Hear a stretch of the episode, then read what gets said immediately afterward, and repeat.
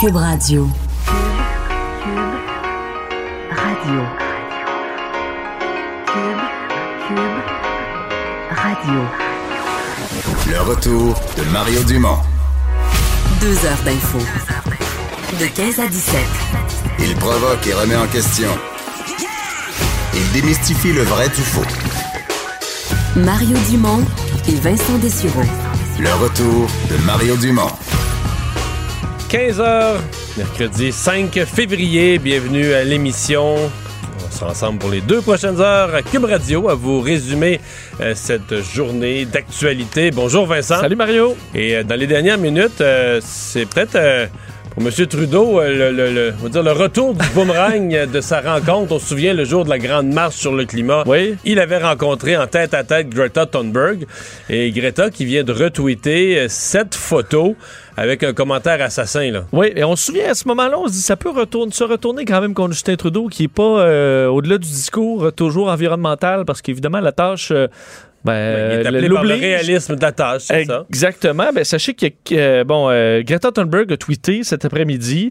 Euh, en fait, euh, tout d'abord en partageant un article de The Guardian, euh, une page en fait d'opinion, faut Une chronique d'opinion ce matin de- Bill McKibben. c'est ça. qui euh, écrit, qui dénonce l'hypocrisie climatique du Canada, disant entre autres que les Américains qui ont élu Donald Trump, climato-sceptique, bien connu, alors que les euh, qu'on délaisse les combats, euh, le, le combat contre le- les changements climatiques, c'est pas surprenant. Le Canada, d'un autre côté, ben là c'est différent parce qu'ils ont élu un, un gouvernement qui se dit là très pro lutte au changement climatique, mais que de l'autre côté, on va de l'avant, du moins on évalue là un autre euh, développement dans les sables bitumineux et tout ça. Et là, on parle du nouveau projet, le nouveau projet Tech Frontier, un projet de sable bitumineux au nord de Fort McMurray dont on parlait hier à l'émission. Exact. Et on cite même Justin Trudeau qui disait écoute, aucun pays pourrait, euh, qui découvrait 173 milliards de barils, là, euh, le laisserait là et tout ça. Alors on le cite comme ça. Et euh, Greta Thunberg a publié euh, donc euh, ce lien-là vers l'article. Et sa photo avec Justin Trudeau, donc on se souvient lorsqu'ils se sont rencontrés. Alors les deux ensemble sont sur la photo et elle écrit si un alcoolique vous jure, vous garantit qu'il le prend sa condition très au sérieux, tout en se, trouvant couché dans du bourbon, dans un magasin, dans un, euh, dans une réserve de bourbon de 40 ans, euh, vous pourriez douter de sa sincérité. Voilà. Euh, c'est certain que pour Justin Trudeau, en fait, je pense que M. Trudeau devait se dire que cette décision de Tech Frontier allait être, allait être complexe pour lui. Euh, Ça commence mal. ça commence mal. C'est-à-dire que ça, ça émet une pression supplémentaire. Et l'article, là, écoute, c'est la- la- la- le retweet de Greta Thunberg, c'est par milliers et par milliers. là. Les j'aime et les, les c'est par milliers. Euh, il faut dire que euh, l'article d'opinion, comme d'autres, évidemment, c'est plus t'es loin du pays, plus c'est général. Donc, c'est comme si on développe de nouveaux sables bitumineux. Nulle part, on dit il y a l'appui des 14 communautés autochtones. À nulle part, on dit c'est des nouvelles méthodes. À nulle part, on dit le promoteur promet d'être carboneutre. Carboneutre, faut s'entendre sur la- les méthodes de production. Une fois que tu as produit du nouveau pétrole, il y a quelqu'un qui va le brûler avec son véhicule, puis lui, Ça il sera plus- pas il nécessairement il sera plus carboneutre. à la fin. Mais euh, voilà, donc... euh, Mais ça rend le discours plus complexe parce que Justin Trudeau s'en est souvent tiré avec uniquement du discours euh, environnemental, mais peu de gestes. Mais là, quand tu as quelqu'un comme Greta Thunberg qui te ramène ça toujours, puis qui en fait, qui fait de toi un ennemi, parce que de plus en plus, c'est le discours. Elle dit Vous avez que des discours, mais jamais de gestes. Mais là, ça, ça- il se retrouve en conflit avec quelqu'un qu'elle aimerait Ouais. bien de son bord. Mais il n'y a jamais eu, il y a jamais eu une politique claire sur les questions énergétiques. là. C'est-à-dire qu'en campagne électorale, Trans Mountain, il prenait en disant, on le fait parce que c'est déjà fait, là. Tu sais, on l'a acheté l'année passée, mais là, en campagne électorale, écoute, on peut pas revenir en arrière, on l'a déjà acheté comme s'il était, victime de ça. C'est, déjà acheté. Mais, il a jamais dit, mettons, en campagne électorale, par rapport aux questions futures, il a jamais dit aux gens de l'Ouest, là, écoutez, là, si je suis élu, c'est la fin du développement. Parce que les gens de l'Ouest auraient compris, ils auraient été furieux, ils auraient combattu, mais ils auraient compris. Il a jamais dit. En même temps, il a laissé entendre aux gens de partout ailleurs, aux, gens plus verts, il leur a laissé entendre, sous-entendu que regarde, là, euh, Trans Mountain, on le fait parce que c'est déjà acheté, mais on ne fera pas d'autre chose. là. Non. Je pense qu'il y a bien des gens qui ont, qui ont pensé que ça voulait dire ça. Ah, mais c'est qu'autant que logique soit le, le plan, il va marcher euh, du- dans, dans la, la grande marche contre les changements climatiques avec Greta Thunberg, qui, elle, a un discours. Pas, le discours est pas de Ah, ben, on va faire des changements, mais vraiment économiquement justifiés, avec prudence, avec un développement intelligent de nos ressources d'hydrocarbures. C'est pas ça le discours. Lui, il est allé avec ses grandes pancartes, sauvons la planète, pour aller chercher du capital, mais ensuite, ça devient difficile, à, Ouais. à- difficile de pousser dans Mais ce là, sens- cas, sens-là. quand on dit le, le boomerang qui te revient euh, sur le museau, là, c'en Hmm. est tout un cas. Euh, ben, nous autres, si le boomerang revient dans le cas de M. Trudeau, chez nous, c'est l'hiver qui revient parce qu'on a eu, écoutez, faut, faut, faut, faut quand même Faut le être, dire. euh, être réaliste. Depuis trois semaines, on a eu des semaines de janvier, de début février, extrêmement faciles point de vue météo. Oui, et Mais- là, ça pourrait changer dans la fait, ça va changer dans les prochaines heures, euh, puisqu'on sait à partir de demain soir, c'est un système euh, qui amènera de la neige, euh, de la poudrerie par endroits, peut-être même de la pluie verglaçante, très au sud, il faut dire, euh, de, la, de la province, mais à certains endroits, on attend euh, 35 cm. En Estrie, c'est ce- cette région qui devrait être le plus touchée. Euh, 15 à 25 pour le reste, à partir donc de tôt jeudi matin en début de journée, mais ensuite euh, en- Sur une longue période, quand même, sur Ben- quoi, 36 heures, excuse-moi, jusqu'à vendredi soir, même dans la nuit. je- c'est ce qui va aider beaucoup au niveau euh, particulièrement des routes, là, parce qu'on parle d'une quantité quand même importante de neige, mais sur une journée et demie. là. Alors, ça tombe pas sur quelques heures. Mais c'est avec du vent, puis ça, va, ça risque d'être dans, dans les zones, les zones peut-être plus rurales, puis ça risque d'être. euh, Ben, les régions les plus touchées, je disais l'Estrie, mais aussi la Beauce, centre du Québec, les îles de la Madeleine. Les maritimes vont être beaucoup plus touchés que nous, faut dire. Un mélange de précipitations. Euh, alors, euh, Montréal va se sauver, devrait se sauver de la pluie verglaçante. Ça devrait vraiment être là à l'extrême sud, là, ou à la frontière américaine. Mais avec la pluie verglaçante, souvent, il faut, faut pas grand changement dans le système pour que ça nous tombe dessus. Euh, mais ce sera de, avec des forts vents à partir de jeudi soir, vendredi aussi. Alors, on peut s'attendre à ce qu'il y ait effectivement de la poudrerie par endroit. Alors, il faudra prendre ça en considération dans nos déplacements. Alors, pas une immense tempête, mais du moins bonne quantité de neige qui devrait tomber d'ici samedi matin. Alors, euh, la compagnie Bombardier, qui a fait les nouvelles plus souvent qu'à son tour, je dirais trop souvent depuis, euh, depuis quelques années. Mais là, ça revient euh, sous une forme quasiment, quasiment dramatique, dans le sens que on sent plus ou moins que Bombardier. J'écoutais les partis d'opposition matin, t'as quasiment l'impression que c'est fini. On se dit, ben là, faut sauver les emplois, mais il n'existe plus une telle chose qu'un fleuron ou qu'un joyau, là. On dit ce sont des morceaux un peu tous à vendre, puis nous autres, ben, comme gouvernement, faut qu'on essaie de protéger les emplois là-dedans, mais c'est... Euh, puis, le gouvernement Legault est sur la défensive. C'est pas quoi faire avec ça terriblement. Effectivement, c'est une situation complexe qui a rebondi évidemment à l'Assemblée nationale euh, aujourd'hui. On vous en parlait hier, donc euh, le Wall Street Journal qui a dévoilé euh, les, négociations de Bombardier avec Textron pour la vente de sa division avion d'affaires, alors qu'on est déjà en discussion pour la vente de la division des. Alors, est-ce qu'on va vendre, bon, euh, une ou l'autre de ces parties-là? Ou les deux. Ou les deux. Si on vend les deux, mais là, il reste juste rien. Puis on part, euh, partira... euh, Ah à la retraite pour les, les dirigeants. Euh, et donc aujourd'hui, le député de Québec solidaire, Vincent Marissal, qui a demandé au gouvernement de forcer le PDG de Bombardier à venir s'expliquer en commis- commission parlementaire. On sait qu'Alain Bellemare, c'est pas fait d'amis au niveau politique et en général au Québec dans les dernières années.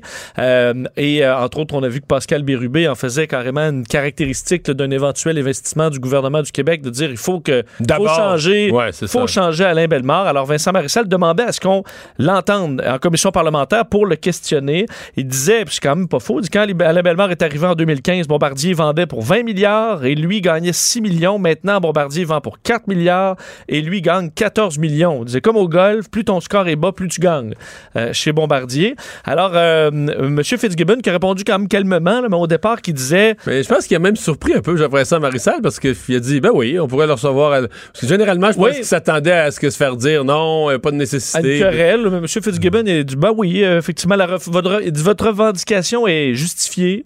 Euh, je pense qu'à juste titre, il faut comprendre où aller l'argent. Alors, on voyait une ouverture là qui l'a quand même fermé par la suite devant les médias, devant les journalistes en disant une commission parlementaire, ça n'a pas de bon sens, ça donne rien, ce serait une perte de temps. Alors, euh, on va trouver une autre façon d'informer le Mais, Québec. mais de toute façon, je dois avouer que, que si l'Assemblée voulait accueillir les patrons de Bombardier, c'est pas exclu, mais il y, a, il y a une fausse prémisse quand même dans la question qui était très habilement formulée là, de Vincent Marissal sur le fait que les contribuables sont tannés d'être la banque, le guichet Le automatique, guichet automatique. De, de- de- de- de Bombardier. C'était bien formulé. Mais sur le plan des faits, c'est faux de dire que c'est le PDG de Bombardier qui doit répondre, mettons, de qu'est-ce qu'il a fait avec notre 1,3 milliard qu'on a mis dans sa compagnie. C'est le gouvernement. Tu comprends?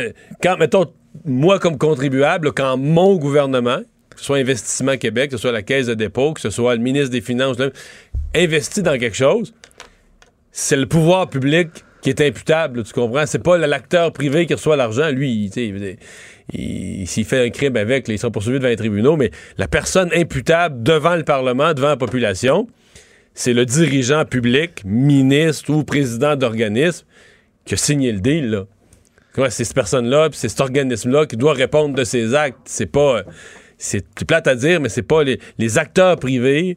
Oui, ils peuvent répondre, mais c'est pas à eux prioritairement à être redevables devant le Parlement. là. Il y a quelqu'un. Mais ça ferait plaisir à M. Fitzgibbon, à la limite, là, que les libéraux Ben- soient là pour s'expliquer. Oui, Ah, les libéraux sont pas les plus euh, sont pas les plus bruyants, disons, sur la question de Bombardier. Euh, D'ailleurs, je vais vous faire entendre un extrait de Vincent Marissal qui s'est adressé aux médias et de Pascal Bérubin aussi, je vous le disais, qui, qui se questionnait aussi sur euh, M. Bellemare. On peut écouter les deux.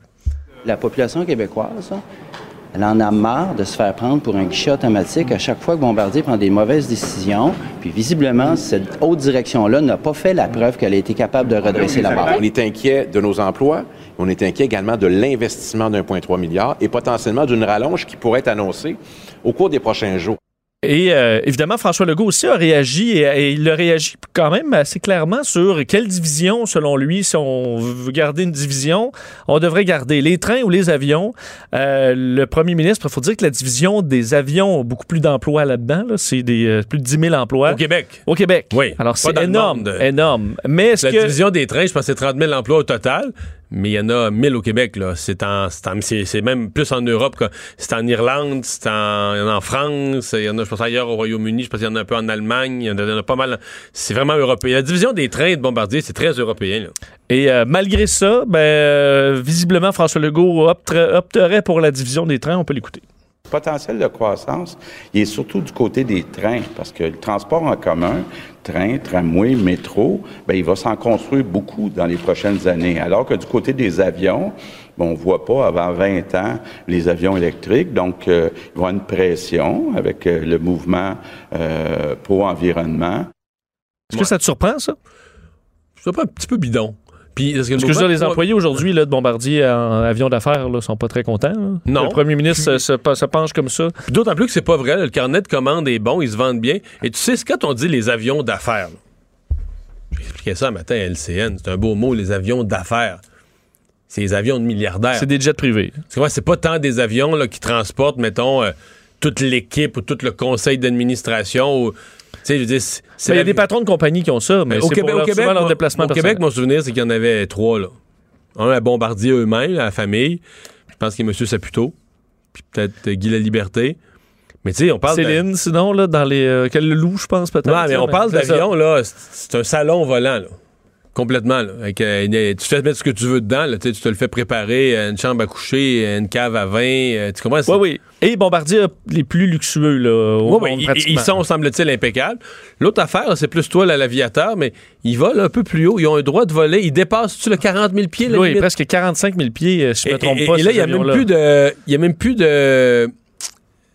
De air bomb, voyons, de. de, de, de turbulence. de turbulence. Oui. Ils Et on- montent, on ils est montent au- en haut du niveau. Donc, tu peux aller plus vite, il n'y a plus de turbulence. Et t'es au-delà de- du trafic aérien normal, alors ça simplifie aussi le. le, le, le- Fait qu'ils ont Le plein d'avantages. Ouais. Ceci dit, bon, est-ce que les gens qui ont les moyens de voler un avion comme ça, c'est un avion d'affaires, je comprends, mais ils vont en vacances avec aussi. là. C'est ce qui fait que ces, ces milliardaires-là, à un moment donné, vont dire, euh, vont appeler deux chums, puis vont dire, on va te jouer au golf. Ils vivent, ils vivent aux États-Unis, puis ils vont dire, on va te jouer au golf en Irlande. J'ai vu, Oui. j'ai vu dans un magazine un terrain écœurant, on va jouer au golf en Irlande en fin Ben, de c'est semaine. pour là. ça que l'aéroport de Miami était plein, plein de jets privés euh, pendant pour le Super Bowl, puis euh, c'est ça, en Formule 1, puis à Davos, puis à Davos, les mais Oui. c'est, c'est- donc c'est un marché de niche où Bombardier s'est, s'est démarqué. Bon, est-ce que vraiment le mouvement environnemental va empêcher ces PDG, vont dire ah ça n'a plus de bon sens de rouler un gros avion de même Peut-être, peut-être quelques-uns. Mais et est-ce que je, je comprends par contre dans une crise économique, admettons, est-ce que c'est quelque chose que tu te débarrasses rapidement un avion qui vaut une fortune comme ça? Ceux qui sont propriétaires de ça sont rarement, Exact là. sont rarement appauvris par la crise. appauvri tant que ça. Ouais. Alors euh, bon, on verra. La ville de Montréal, euh, ce matin, Vincent, qui a fait une annonce concernant les sacs de plastique. C'est un des thèmes politiques les plus importants aujourd'hui dans notre société, les sacs de plastique. Oui, parce qu'on sait qu'on a euh, interdit les sacs de plastique légers, hein, mais euh, Ça, Mont- ça faisait 3-4 ans, 2-3 ans. Exact. Et Montréal souhaite maintenant bannir des commerces les sacs, fait tous les sacs de plastique, incluant ceux plus épais qui sont encore offerts, qu'on achète pour, pour quelques sous. Alors Valérie Plante a dit la de- 2020, c'est la dernière année des sacs en plastique à Montréal. Alors c'est ce qu'elle a affirmé euh, au, euh, lors de la réunion du comité exécutif. On va parler tout de suite avec Laurence Lavigne-Lalonde, responsable de la transition écologique au comité exécutif de la ville. Bonjour. Bonjour. Alors, expliquez-nous, hein, parce qu'il y, a- il y a tellement de sortes de sacs, là, euh, quels sont ceux qu'on vient interdire? Est-ce que c'est vraiment tout, tout, tous les sacs de plastique des, euh, des commerces?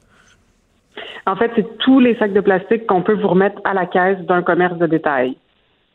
Donc, on peut plus remettre un sac de plastique à la caisse. Ça inclut, par exemple, euh, les, les, les, les, euh, les épiceries là, qui vendent certains sacs qui disent réutilisables, mais qui sont euh, c'est le- c'est recouvert. Des fois, l'intérieur, c'est une espèce de petite mousse, mais l'extérieur est en plastique. Ça va être interdit, ça aussi? C'est vraiment les sacs qu'on vous remet à la caisse, là, com- comme d'habitude, les sacs de 50 microns, etc. Si à la caisse, par exemple, il y a un, un comptoir où on vend des sacs qui peuvent être réutilisés un certain nombre de fois, qui sont en, en- un mélange de fibres, de tissu et de plastique mélangés, c'est pas ceux-là qu'on va qu'on va interdire. On veut Mais ils sont très polluants, ceux-là aussi, non? Euh, un cycle de vie qui peut être négatif, là, ça, on, qui, qui a un impact négatif, on remet pas ça en question. Euh, par contre, les sacs de plastique actuellement qu'on remet à la caisse ont un impact environnemental vraiment important et actuellement aussi, c'est d'où le, le- le fait de prendre cette décision-là aujourd'hui puis décider d'a- d'accélérer puis d'aller de l'avant. On est dans une crise du recyclage. On n'arrive pas à recycler ces sacs-là. Quand on réussit à le faire, on les envoie à l'autre bout de la planète on, on commence à trouver que ça fait là, les conteneurs qui nous reviennent ici plein de Mhm. plastique qu'on n'arrive pas à réutiliser. Donc c'est aussi beaucoup pour ça qu'on veut euh, les interdire. Les sacs qui sont plus robustes, ça vient aussi changer un comportement. Les gens vont pouvoir le ramener à la caisse, l'utiliser plusieurs Ouais, mais souvent, fois la poignée. ça change quelque Je comprends, mais souvent, mettons que mettons qu'à la dixième utilisation, la poignée casse, c'est ce qui arrive fréquemment, il faut le jeter quand même. Puis là, c'est l'équivalent en termes de déchets, là, en termes de quantité de déchets, c'est peut-être l'équivalent de, de 100 ou 200 ou 300, parce que c'est c'est beaucoup plus massif là, que les, les petits, petits sacs de plastique. Et que là, on n'est pas gagnant. Ben, nous, on considère vraiment que le geste qu'on pose aujourd'hui est gagnant parce Ok. que on veut changer un comportement. C'est vrai que chaque sac va avoir une empreinte écologique. Là, on vient pas dire qu'il y en a qui vont qui sont miracles, mais ce qu'on veut, c'est changer un comportement, s'assurer que les gens apportent leur sac, trouvent des solutions. Puis de façon générale, les gens qui ont des sacs réutilisables les réutilisent beaucoup. Les sacs de plastique, on nous dit qu'ils peuvent être réutilisés, mais les gens, de façon générale, les réutilisent pas. On veut arrêter d'offrir systématiquement un sac de plastique à des gens qui viennent faire des courses. OK. Euh, Qu'est-ce que vous faites des. euh, parce que euh, les- le- le- une des plus grandes quantités de gros sacs de plastique sont les sacs de vidange. Est-ce que ça, on songe à les interdire? Euh, Aujourd'hui, c'est pas à ça qu'on s'intéresse, qu'on vient vraiment s'intéresser aux sacs d'emplettes. Non, Par mais c'est des quantités de sacs de plastique. Vraiment, c'est gigantesque, énorme, là, les sacs de vidange. Gros sacs Oui, noirs, énormes. Oui, oui. Vous avez raison. Euh, dans le plan, on a lancé il n'y a pas longtemps là, notre plan de, euh, de gestion des matières résiduelles, puis sincèrement, avec la quantité de, de, de, de recyclage qu'on peut, de- de- d'emballage qu'on peut mettre au recyclage, avec la quantité d'aliments qu'on peut mettre au compost, je pense que de plus en plus, les gens, on le voit, continuent à avoir de moins en moins de déchets et donc utilisent d'autres types de sacs et ont beaucoup moins de matières liquides et euh, euh, ali- alimentaires qui se retrouvent dans leurs poubelles. Donc, on peut utiliser des sacs de papier si c'est ça qu'on a. On peut utiliser aussi des sacs de plus petite quantité. Là. De moins en moins, les gens vont avoir des poubelles remplies à déposer sur le bord du chemin à toutes les semaines. Donc, vous allez continuer à laisser les commerces, par exemple, là, il y a à l'épicerie là, des, des, des rouleaux de sacs, les petits sacs blancs. là, Il y en a 100 dans le rouleau. là. Tu sais, achètes le rouleau, Mhm. puis il y en a 100 dans le rouleau. Ça, c'est-tu interdit? Actuellement, je pense même pas qu'on a la possibilité de les d'interdire la vente là, de, de ces produits-là sur le territoire. Je sais pas de compétence Hmm. municipale, donc on s'intéresse pas à ça aujourd'hui. Par contre, euh, on a annoncé. Vous comprenez que c'est absurde allait- parce que là, moi, je peux acheter, puis dans mon sac réutilisable, j'achète 100 sacs de plastique, mais on met, ce serait pas permis qu'on me donne un sac de plastique pour le transporter. Mais si je peux, si je le transporte dans un sac réutilisable, j'en transporte 100 dans un rouleau. C'est d'une absurdité, ça, ça donne mal au crâne, là.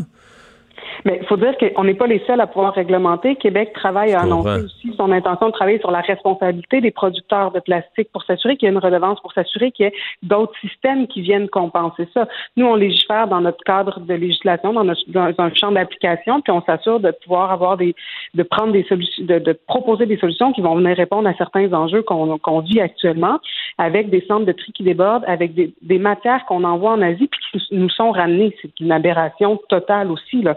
Après ça, nos discussions avec les gouvernements supérieurs pour voir quel type de plastique on va autoriser sur le territoire de la ville, euh, pour voir quelle est la, la, la redevance là, qu'on, qu'on va avoir ou quelle est la responsabilité des producteurs. C'est une discussion super intéressante qu'on a, mais actuellement, on agit dans les pouvoirs qu'on a. Est-ce que, euh, Mme Lavigne-Lalonde, a une- des épiceries qui ont une alternative des sacs de plas- disons, plastique, mais biodégradables, est-ce qu'ils ont le droit de les utiliser? Souvent, il y en a quand même, cette alternative-là existe, quoique souvent, ça, ce n'est pas très résistant, mais est-ce que ça, c'est permis? Les sacs oxo biodégradables, notamment, sont interdits sur le territoire parce que justement, ils se décomposaient très rapidement, mais on se retrouvait avec plein de microplastiques partout dans l'environnement, donc ces sacs-là sont interdits. OK. OK. Qu'est-ce que vous suggérez, par exemple, quand, je sais pas moi, un, un touriste, là, qui, qui, qui vient et va acheter euh, quelques objets, un, un touriste qui, qui s'est loué un appart-hôtel, puis il y a une petite cuisinette dedans, il s'achète quelques items, euh, qu'est-ce qu'on lui suggère? Qu'est-ce que les, les- les- les supermarchés, par exemple, disent de ça? Que- Qu'est-ce qu'ils vont leur offrir? Ben, je pense que si on loue un petit appart hôtel, il y a de fortes chances qu'on ait probablement une option de sac réutilisable qui soit fournie. Euh, ce que les commerces disent actuellement, premièrement, il y en a beaucoup qui ont déjà en- entamé cette réflexion-là. IGA notamment a dit qu'ils étaient prêts là, dès le 19 mars. À, Ben, je comprends. Eux autres, eux autres, ils nous vendent Et des sacs, ils nous vendent des sacs à un prix de fou, ils se remplissent les poches, ils sont contents, là?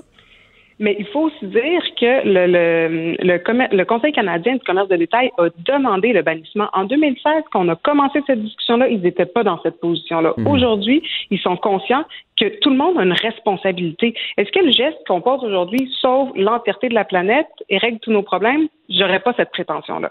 Par contre, il faut qu'on commence à poser des gestes qui n'ont- qui qui ont pas de sens. Actuellement, on produit des plastiques qu'on utilise pendant maximum, pendant une moyenne de 20 minutes et qui prennent 1000 ans à se dégrader. C'est un non-sens. La Ville choisit d'agir sur ça. Est-ce que c'est le seul geste qu'on va poser? Non. Est-ce que notre réflexion va se poursuivre? Absolument. On a annoncé plutôt euh, l'année dernière qu'on allait travailler aussi sur d'autres plastiques à usage unique. Comme les bouteilles d'eau, c'est rendu va- où, ça?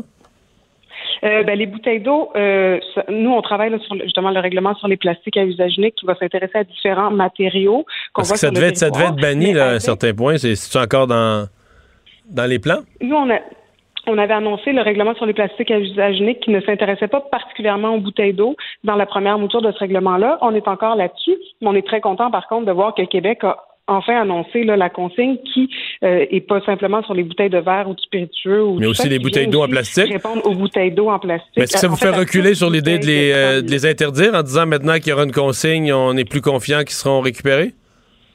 C'est- comme je vous dis, nous, dans le règlement sur lequel on travaillait, les bouteilles d'eau n'étaient pas spécifiquement mentionnées dans ce qu'on avait en tête. On pense que la consigne va répondre en partie à cet enjeu-là, probablement pas globalement. Donc, il va falloir aussi continuer à se poser la question sur l'ensemble de ces contenants-là qui sont générés sur le territoire, puis continuer à réfléchir sur la responsabilité des producteurs. Madame Lavigne-Lalonde, merci d'avoir été là. Ça m'a fait plaisir, merci. Laurence Lavigne-Lalonde. C'est parce que. Est sûr qu'il y, en avait tout le temps que ça, encore des commerces des sacs de plastique. J'ai l'impression qu'on fait de la symbolique. Parce que tu compares ça, mettons, avec tous les autres sacs que les gens achètent en rouleau, qui mettent dans des poubelles, puis tout ça, ben, j'ai pas l'impression que sur la, la, la quantité de plastique sur l'île de Montréal, on fait une différence D'après moi, on fait pas une différence de 1 sur le total de volume de plastique. là. Effectivement. Est-ce qu'on pourrait peut-être sur les sacs réutilisables, c'est un peu le, pardonne-moi l'expression, mais le free for all là, sur les sacs euh, de tout type avec des grandes euh, bretelles, euh, des trucs plein de peinture, des gros logos.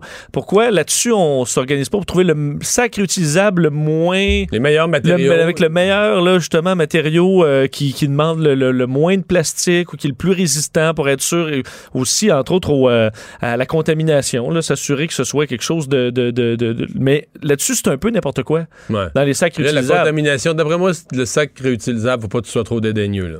Ben, c'est ça, mais parce que ça va sur le même, le, le même tapis euh, que, que tous nos légumes, là. Monsieur, madame, tout le monde, ça, avec le vieux jus de viande. Bon. Tu demandes à des gens qui travaillent dans les épiceries, ils envoient.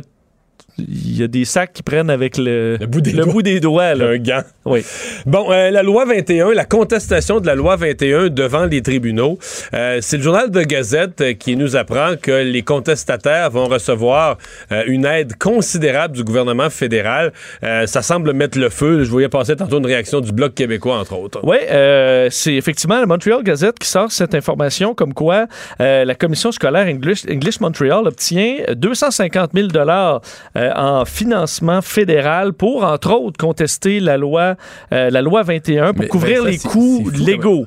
Un quart de million en frais d'avocat qui leur avance pour contester la loi sur la laïcité. En Un fait- quart de million. faut dire, il y a 125 000 là-dedans qui vont euh, directement là, pour euh, bah, combattre la, la loi 21.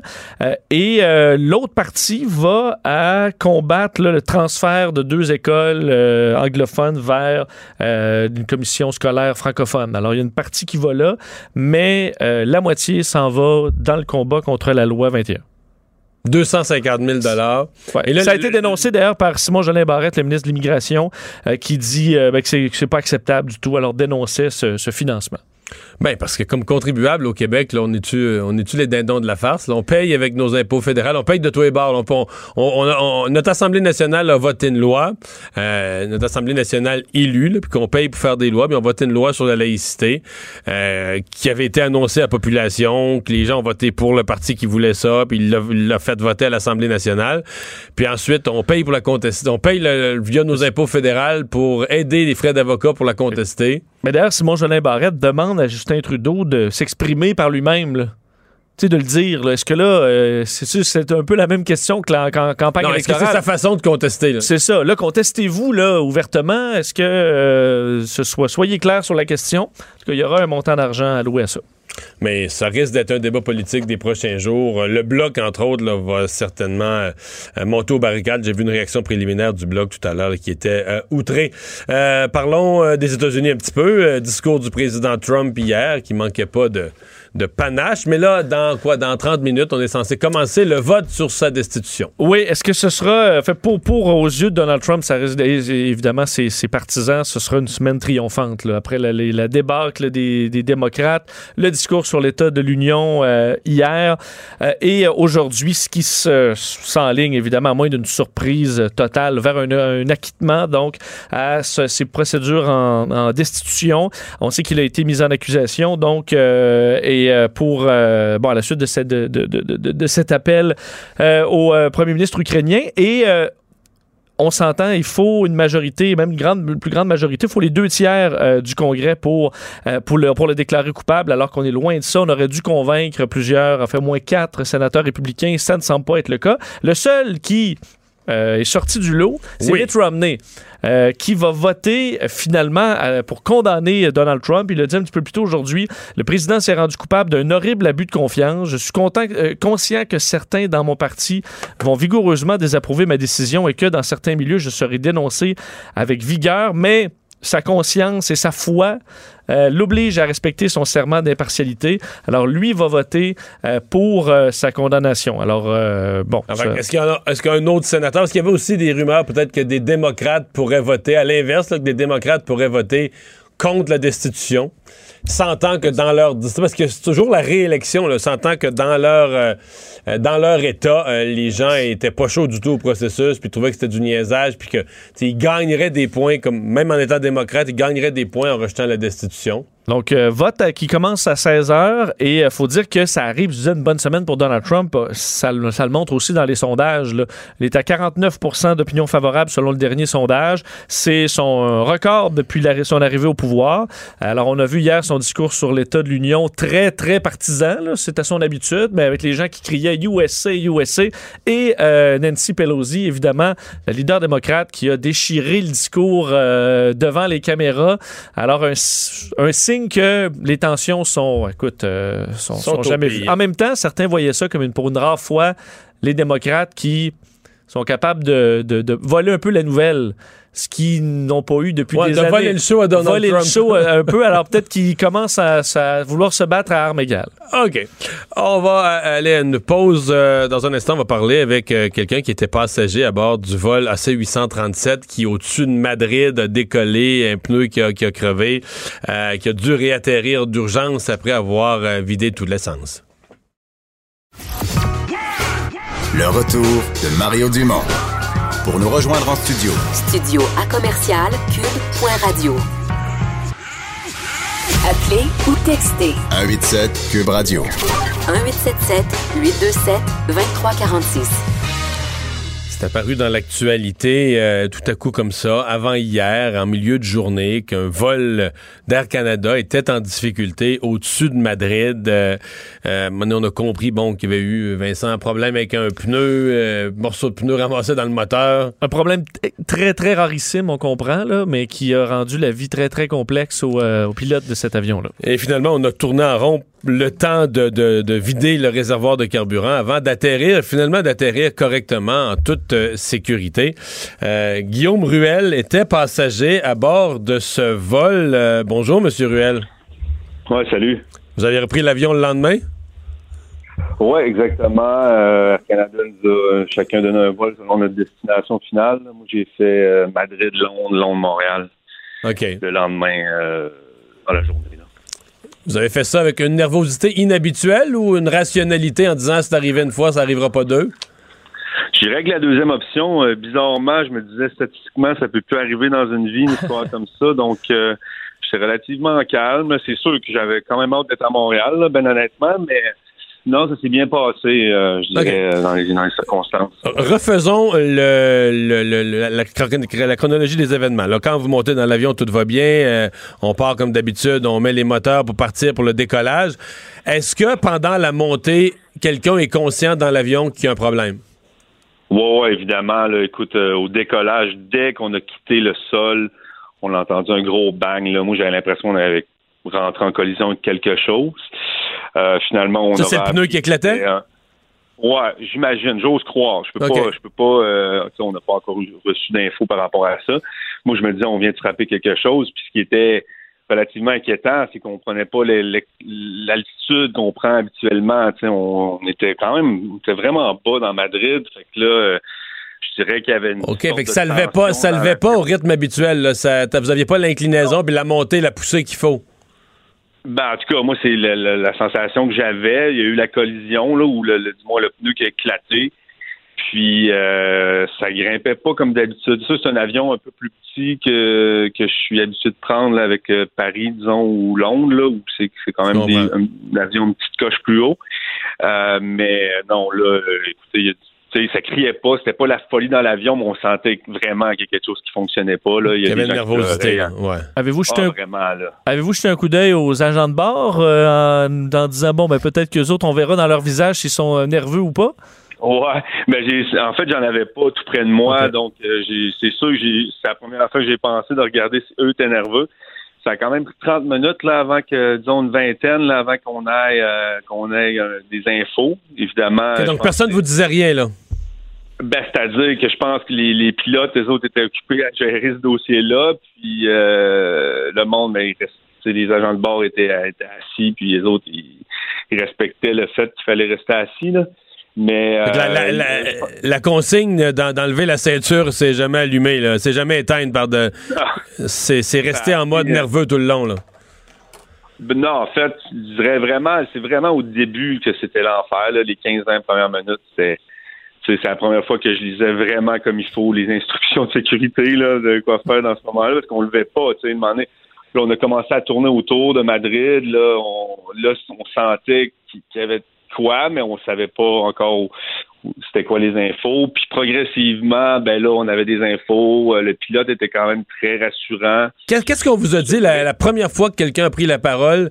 Euh, C'était quoi la première information quand vous avez entendu une voix dans, les, dans la radio? Ben, en fait, c'est, je pense que c'est vraiment le pilote qui a dit que euh, je, je suis pas sûr que c'est la première fois. En tout cas, moi, la, la, la première info que j'ai captée importante, c'est, c'est qu'il y avait un pneu qui avait éclaté. Euh, le, le moteur, ils n'en ont pas parlé, évidemment. Euh, moi, bizarrement, j'avais Internet. Euh, du moins, les, les, les, gens autour, il y a du monde qui avait des infos. Fait que quand ça a commencé à popper, on a su qu'il y avait un moteur aussi qui fonctionnait pas, mais eux, ils ont jamais pense qu'ils voulaient, ne voulaient pas nous, nous inquiéter non plus. Je te dirais que le tournant, c'est vraiment quand le, le jet, euh, le F-18 espagnol est venu voir l'avion. Ça a pris quand même une heure ou deux là, à tourner autour. Puis, euh, Ça, lui, l'avez, les gens la- le voyaient par le hublot, là. Ouais, ouais, ouais. Moi, j'ai, j'ai des petites vidéos, là, on le voit vraiment bien, qui passe en dessous, qui regarde vraiment l'état de l'avion. Mais c'est ça, quand vraiment même, là que. Mais vous deviez, vous deviez vous dire, parce que je comprends là, ce que le pilote est rassurant, mais quand on, a vu- on envoie un avion de chasse, visiblement pour prendre compte des dommages, est-ce que vous, vous, êtes, vous avez quand même craint le pire à ce moment-là en disant, coudonc, qu'est-ce, qui est en train de regarder? Quel est l'état de l'avion dans lequel je suis? Ouais, ben c'est sûr, c'est sûr. Puis, tu sais, le, le pire moment, c'est vraiment les 15 premières minutes. Après ça, ben, t'es dans, t'es dans l'incertitude. Tu, puis, petit à petit, on reçoit des infos comme quoi que c'est, c'est, un pneu, puis qu'il y en a 10 des pneus, puis que euh, ça devrait bien aller, puis tout ça, mais que pour être sûr, il y a un F-18 qui allait venir voir, puis on a tout de suite senti après que c'était vraiment plus détendu quand le F-18 est venu, puis là, il a fait OK, euh, on peut atterrir. Euh, là, on sentait vraiment, mais tant qu'on. Je pense que le monde dans, la- dans l'avion, tant qu'on n'était pas atterri, euh, moi, moi, honnêtement, c'est l'atterrissage le plus réel que j'ai eu, là, même si. Euh, je sais pas si c'est vraiment le pneu qui faisait cette différence-là ou l'endroit où on atterrissait ou peu importe, mais c'est sûr que c'est c'est quand même l'atterrissage le plus euh, qui, qui, qui, qui brassait le plus. Là. OK, Mais, donc ça euh, n'a pas été un, atter- on dit un atterrissage en douceur, mais disons un atterrissage en douceur dans les circonstances, mais c'était rough quand dans même. les comme un- circonstances. Ouais. Puis tu sais, souvent, les, les Québécois, on est, réputés pour applaudir là, quand on atterrit. Là. Je te dirais que pas mal tout le monde dans l'avion, Tous les peuples. pas atterri, applaudissait. Là. Tous les peuples se sont unis dans l'applaudissement. On comprend ça. Euh, Est-ce que vous avez, vous avez Ouais. mentionné tantôt vite que au, au décollage des 15 premières minutes, qu'il y a des gens qui pleuraient. Est-ce que ce serait exagéré? Est-ce qu'il y a des gens qui ont, qui, ont, qui ont été en détresse tout le long, qui ont paniqué? Est-ce qu'ils ont dû avoir les, les- exemple, les, les- les services des, des agents de bord pour les rassurer, etc.? Bien évidemment, les gens posaient des questions, mais dans les circonstances, pour vrai, c'était vraiment calme. Il y a eu personne qui criait, là, on allons tous mourir ou blablabla. C'était vraiment calme. Le monde, oui, il y a du monde qui pleurait, mais c'était très calme pour la situation. Puis honnêtement, l'équipe là était vraiment là pour pour répondre à nos questions. Pour euh, puis plus il y avait de l'info, plus les gens étaient rassurés. Donc, je te dirais qu'on est loin des...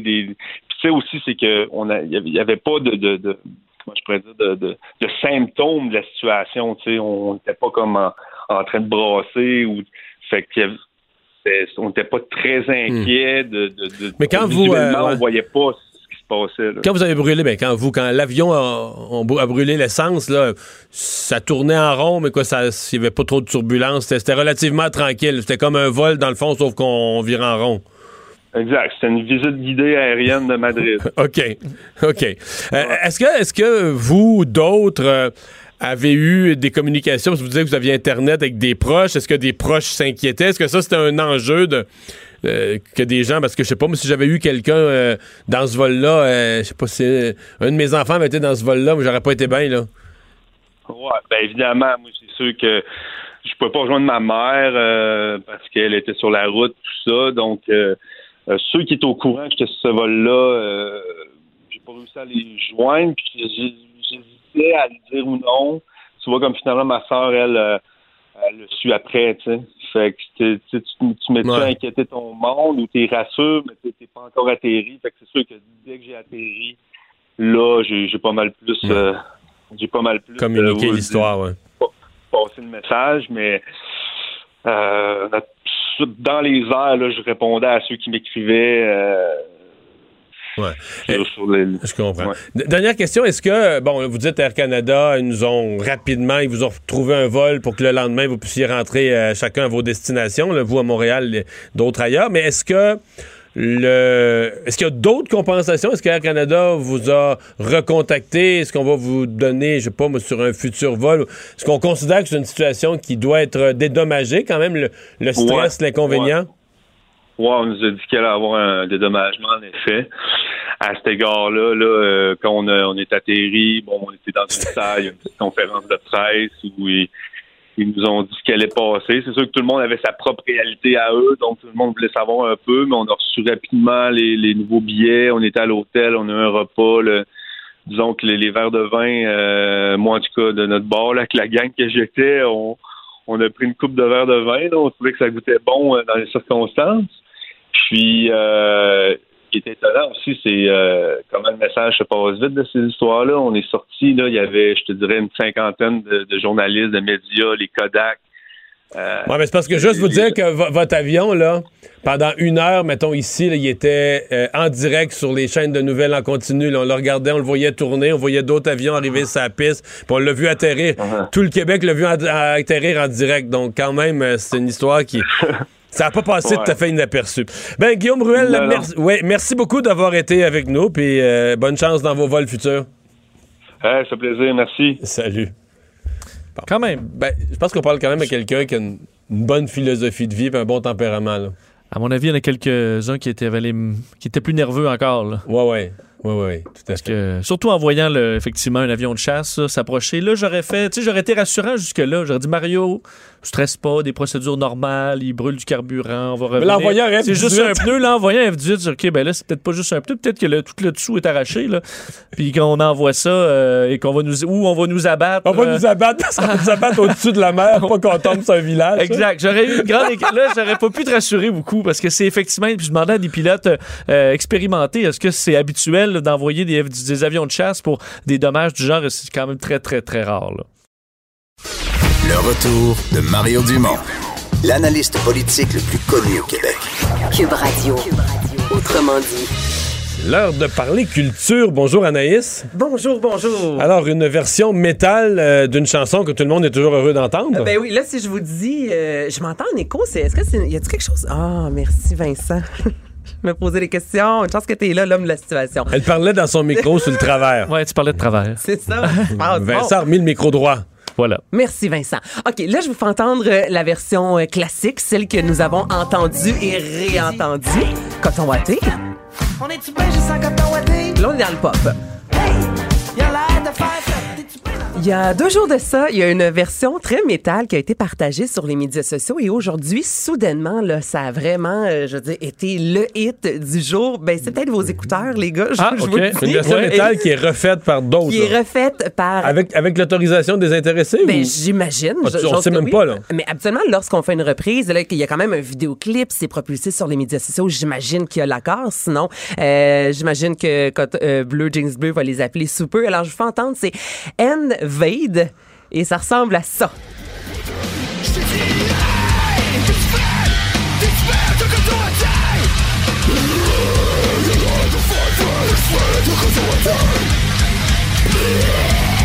Ouais, une bonne voix gutturale de métal. quand- Non, mais je sais que c'est quand même dur à faire. Là, euh, ça ce- fait oui, là, on Ils apprenait sont cette bons. Slipknot revient au Québec Ah ouais, ils sont que bons. là, on est là-dedans. là. Comment vous trouvez ça, les gars? Ça, ça sonne moins coton watté, là. Ça, Ouais. Ça sonne Ben, quand on watté, mais noir, là. Ouais, Ah. avec des studs que Avec des j'achetais studs. chez X2O. Ouais, euh. Mais je comprends que c'est un style particulier, mais je pense que là-dedans, ils ont l'air bons. Là. Ça a l'air d'être bien fait. Ben, ça a été euh, visionné plus de 15 000 fois en moins de, de- de 24 heures. Et là, partout, j'ai vu ça passer sur les médias sociaux. Le sac de chips l'a repris, Nightlife Magazine, euh, Petit Petit Gamin. Donc, vous allez peut-être entendre encore cette chanson, cette euh, version dans les prochains jours. Hein? Euh, Anaïs, qu'est-ce qui s'est passé avec les Oscars et Twitter? Est-ce qu'on a appris les gagnants plutôt qu'on aurait dû? Ben écoute, on, on va se rappeler qu'en 2017, on avait annoncé La La Land comme meilleur film et finalement, c'était Moonlight. Donc on sait jamais, est-ce que c'est une, une autre bourde de la part des Oscars? Donc lundi, euh, il y a eu un tweet qui a été euh, tweeté en fait et vraiment, là, ça a duré très très peu de temps, rapidement. Mais sur le compte officiel sur The le compte de l'Académie et le tweet a été tout de suite retiré et on voyait un tableau et là, il y avait chaque chaque catégorie avec le nom soit d'un film, d'un acteur. Donc là, on comprenait que le meilleur film était le film sud-coréen Parasite. Le meilleur euh, acteur était Joaquin Phoenix. Meilleure actrice, Renée Zellweger. Donc là, Mais le nom du tableau, c'était nos prédictions.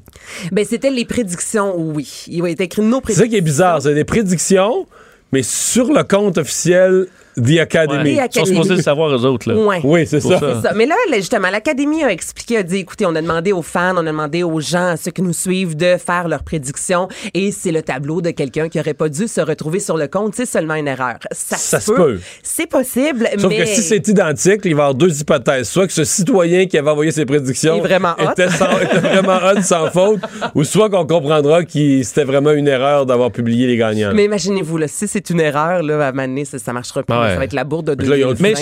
ils ont pas le choix d'en changer un. Ils ont pas Ah, le choix. c'est vrai.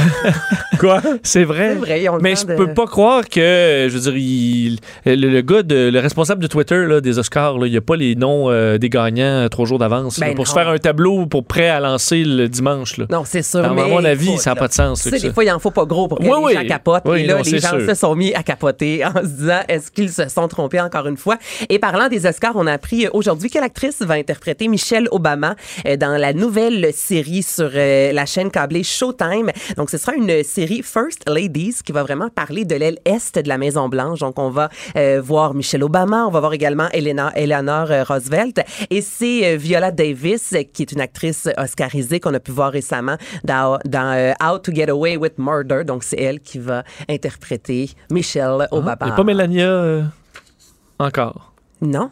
Donc. Non. Mais elle est encore en règne. là. Oui, Faut effectivement. attendre que le règne soit fini. Parle-nous du, Moi, je pense qu'on va engager une actrice qui sourit pas. Fallait que je oui, c'est sûr. Parle-nous du festival de Trois-Rivières. Oui, le festival a annoncé les têtes d'affiche et c'est la première fois, les gars, que euh, les têtes d'affiche sont annoncées aussi rapidement et l'organisation s'est défendue en disant que c'est en raison euh, de la compétition. Et là, on sait, Oshiaga, encore là, il y a eu une fuite. Ça arrête plus les fuites la semaine dernière ou l'autre d'avant, euh, 24 heures avant le dévoilement. On- finalement, les, les têtes d'affiche s'étaient retrouvées sur euh, un abri euh, d'autobus. Et là, il y a de plus en plus de festivals qui dévoilent d'avance leur tête d'affiche. Donc, ils ont décidé, le festival, de faire de même cette année. 27e édition du 25 juin au 5 juillet. Fouki, Simple Plan, un gros retour après 15 ans. Euh, les Cowboys Fringants, Marimé qui va ouvrir le festival, Ariane Moffat qui va fermer le festival, Grégory Charles qui va revisiter les années 80 et les années 90. Et ce qui est vraiment intéressant, c'est qu'entre 2016 et 2019, il y a une hausse de 49 9,3 euh, de, de, participants. Donc, l'achalandage là, a presque doublé, ce qui est extrêmement bon pour euh, ce festival quand même qui est, à Trois-Rivières. On n'est pas Montréal-Québec. Non, mais Trois-Rivières, c'est une ville qui s'est... Euh, oui, c'est très beau, mais ça, s'est, beaucoup amélioré. Je veux dire, peut-être si tu l'avais visité il, y a, il, y a, il y, a 25 ans, c'est une ville qui avait souffert, mm-hmm. problème industriel, des fermetures, c'est une région où le chômage a été élevé pendant une période, puis tout ça.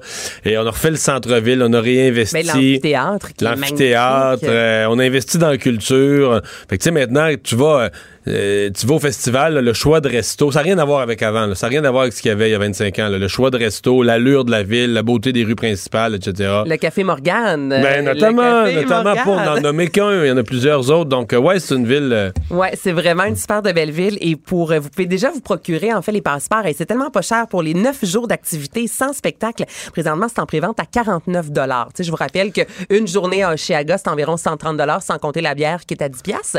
Donc euh, il y a l'essence peut-être ça qui est trop, peut-être l'autre qui est raisonnable, ça qui est trop cher. Ouais, peut-être Ah, aussi. bon. Ça, c'est peut-être moins un point là-dessus. Euh, Lara Fabian, elle, s'annule un spectacle, mais La- pour une raison particulière. Ouais, donc elle a annulé en début euh, semaine un spectacle en Roumanie en fait et c'est sur sa page Facebook qu'elle a expliqué le pourquoi du comment. Donc elle a dit je dois annuler ce soir. Elle était euh, devant l'hôtel en Roumanie disant écoutez, je suis là, je pourrais faire le show mais je ne vais pas le faire puisque et là c'est vraiment une expliqué sur la page Facebook, elle dit pour la quatrième fois consécutive, la personne qui gère la tournée de date internationale, ça ne concerne pas la France toutefois, est censée me payer et ne l'a pas fait, est en défaut de paiement. Donc ça faisait quatre spectacles, ça aurait fait en fait le quatrième spectacle qu'elle faisait, qu'elle devait payer les, les choristes, les musiciens, la salle, sans elle-même être payée. Elle a dit, vous allez comprendre que là, euh, il y, a- y y une... il y a Mais c'est pas le pas le producteur local à, à Bucarest là, ou en Roumanie qui est en défaut. Non, elle c'est l'espèce de producteur international. Ouais, exactement. C'est plate pour les gens locaux par exemple. Ben, c'est très plate. Tu sais qu'elle est là en plus,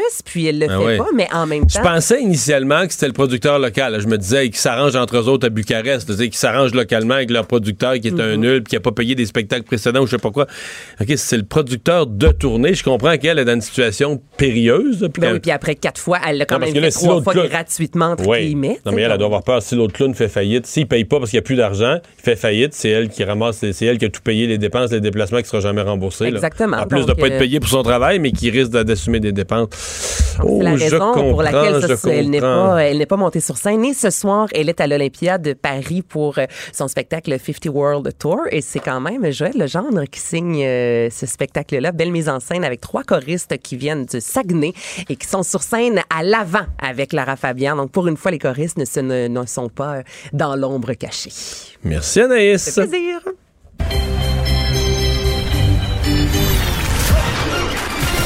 Jean-Charles Lajoie. Dis, exprimez-vous. Exprimez votre talent. Ça passe le test. Magnifique. Jean-Charles Lajoie. Salut Jean-Charles.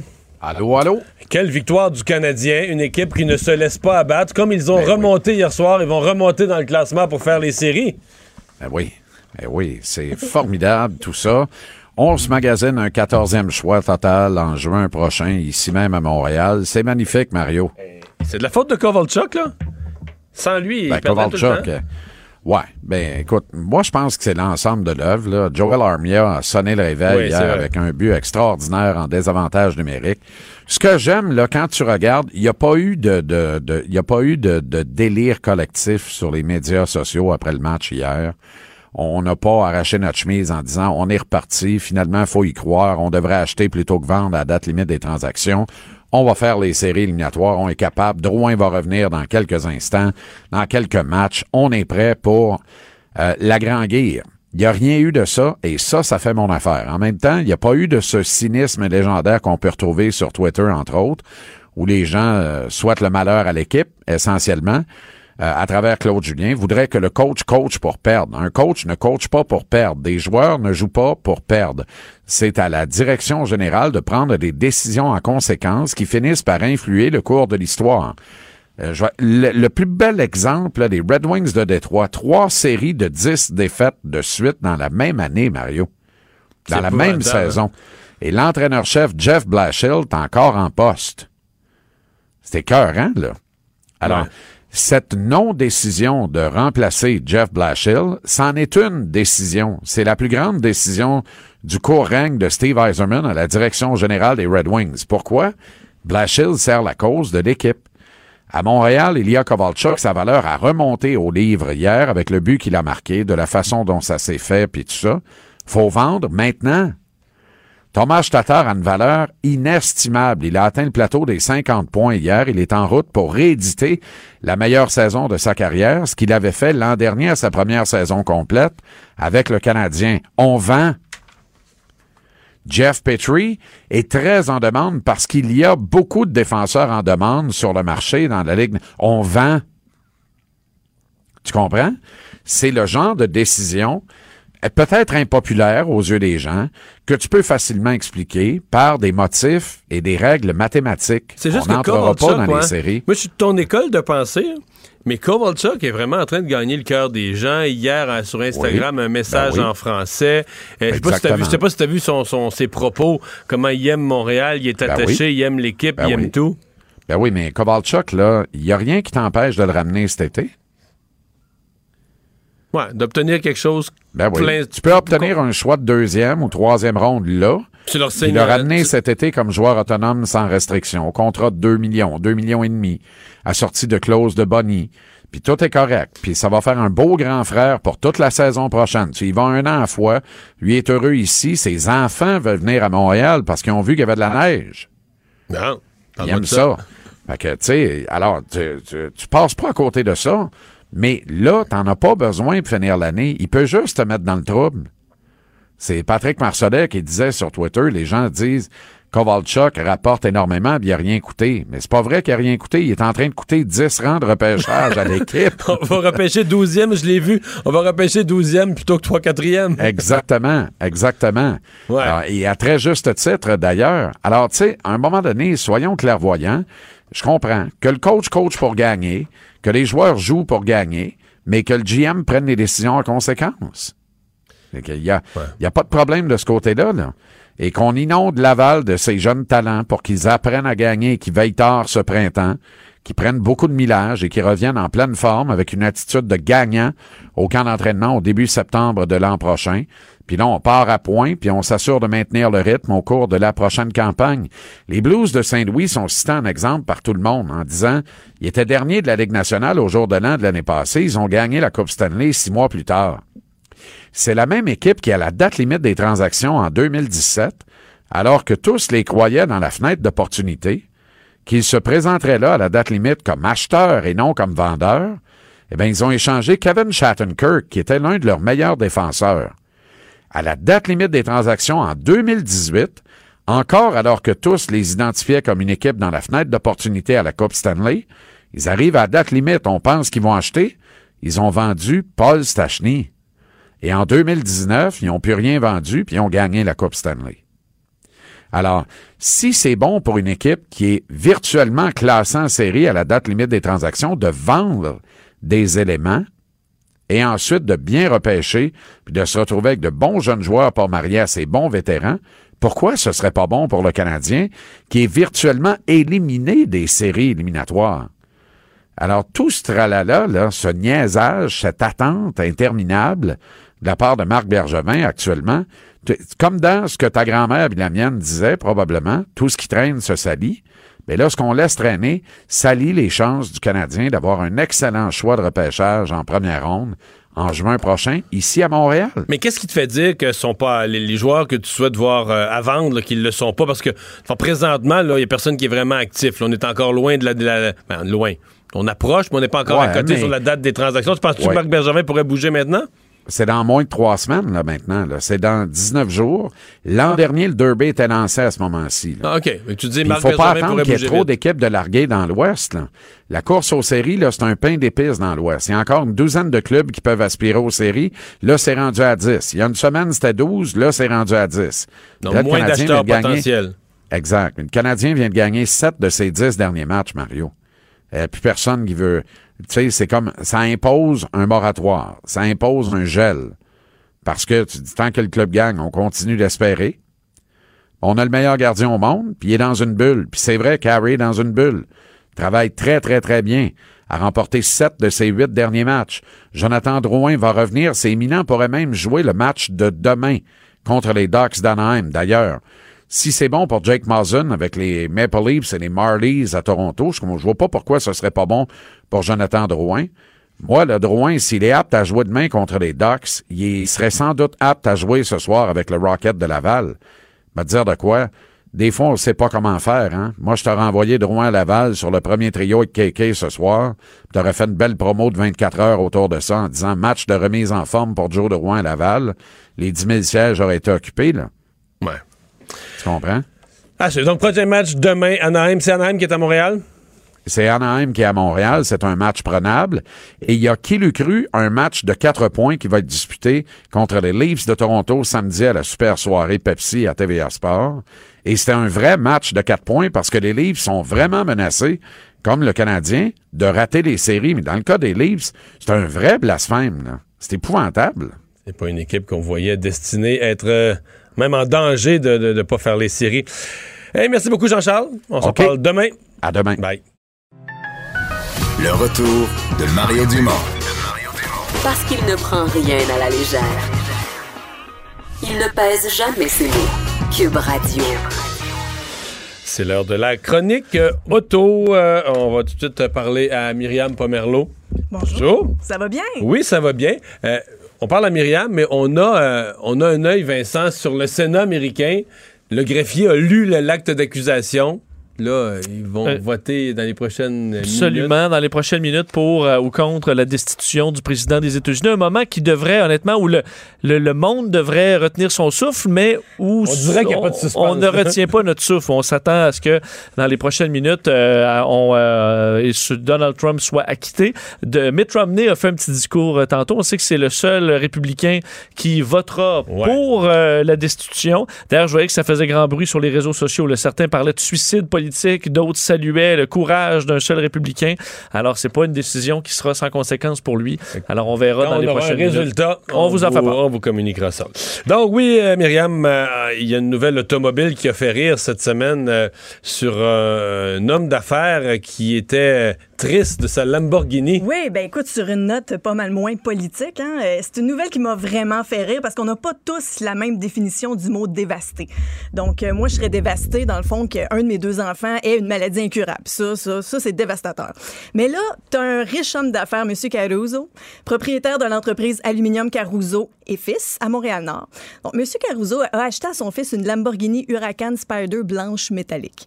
Le char vaut 365 000 C'est à peu près un condo moyen. C'est un char de rêve pour toi? Ben oui, ben pour n'importe qui. Non, toi? Ben oui, une fois, mais c'est. C'est vrai qu'il n'est pas très impressionné Il n'y a pas de place par l'épicerie, là. Non, c'est ça, c'est pas sécuritaire. Il n'y a pas des, des, des espèces de. Il n'y a peut-être pas assez d'airbag, ouais, c'est vrai ça. Ça prend, prend des coussins gonflables. Oui, oui, vas-y. Mais là, son fils, Gasparino Caruso, fait une virée, il se promène, il tripe. Écoute, il y a 400 km de roulé, puis tout à coup, il dit que l'arrière de l'auto est passé du blanc au jaune.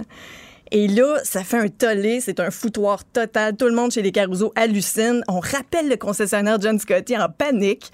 Chez le concessionnaire, ben, on dit que c'est peut-être les reflets du soleil qui peuvent donner un effet momentané. Là. On viendra pas fou avec ça. Mais la Lamborghini, là, est blanche. Elle est vraiment blanche. Donc là, Donc, elle n'est pas jaune. elle est pas jaune, pas en tout. C'est vraiment une lubie.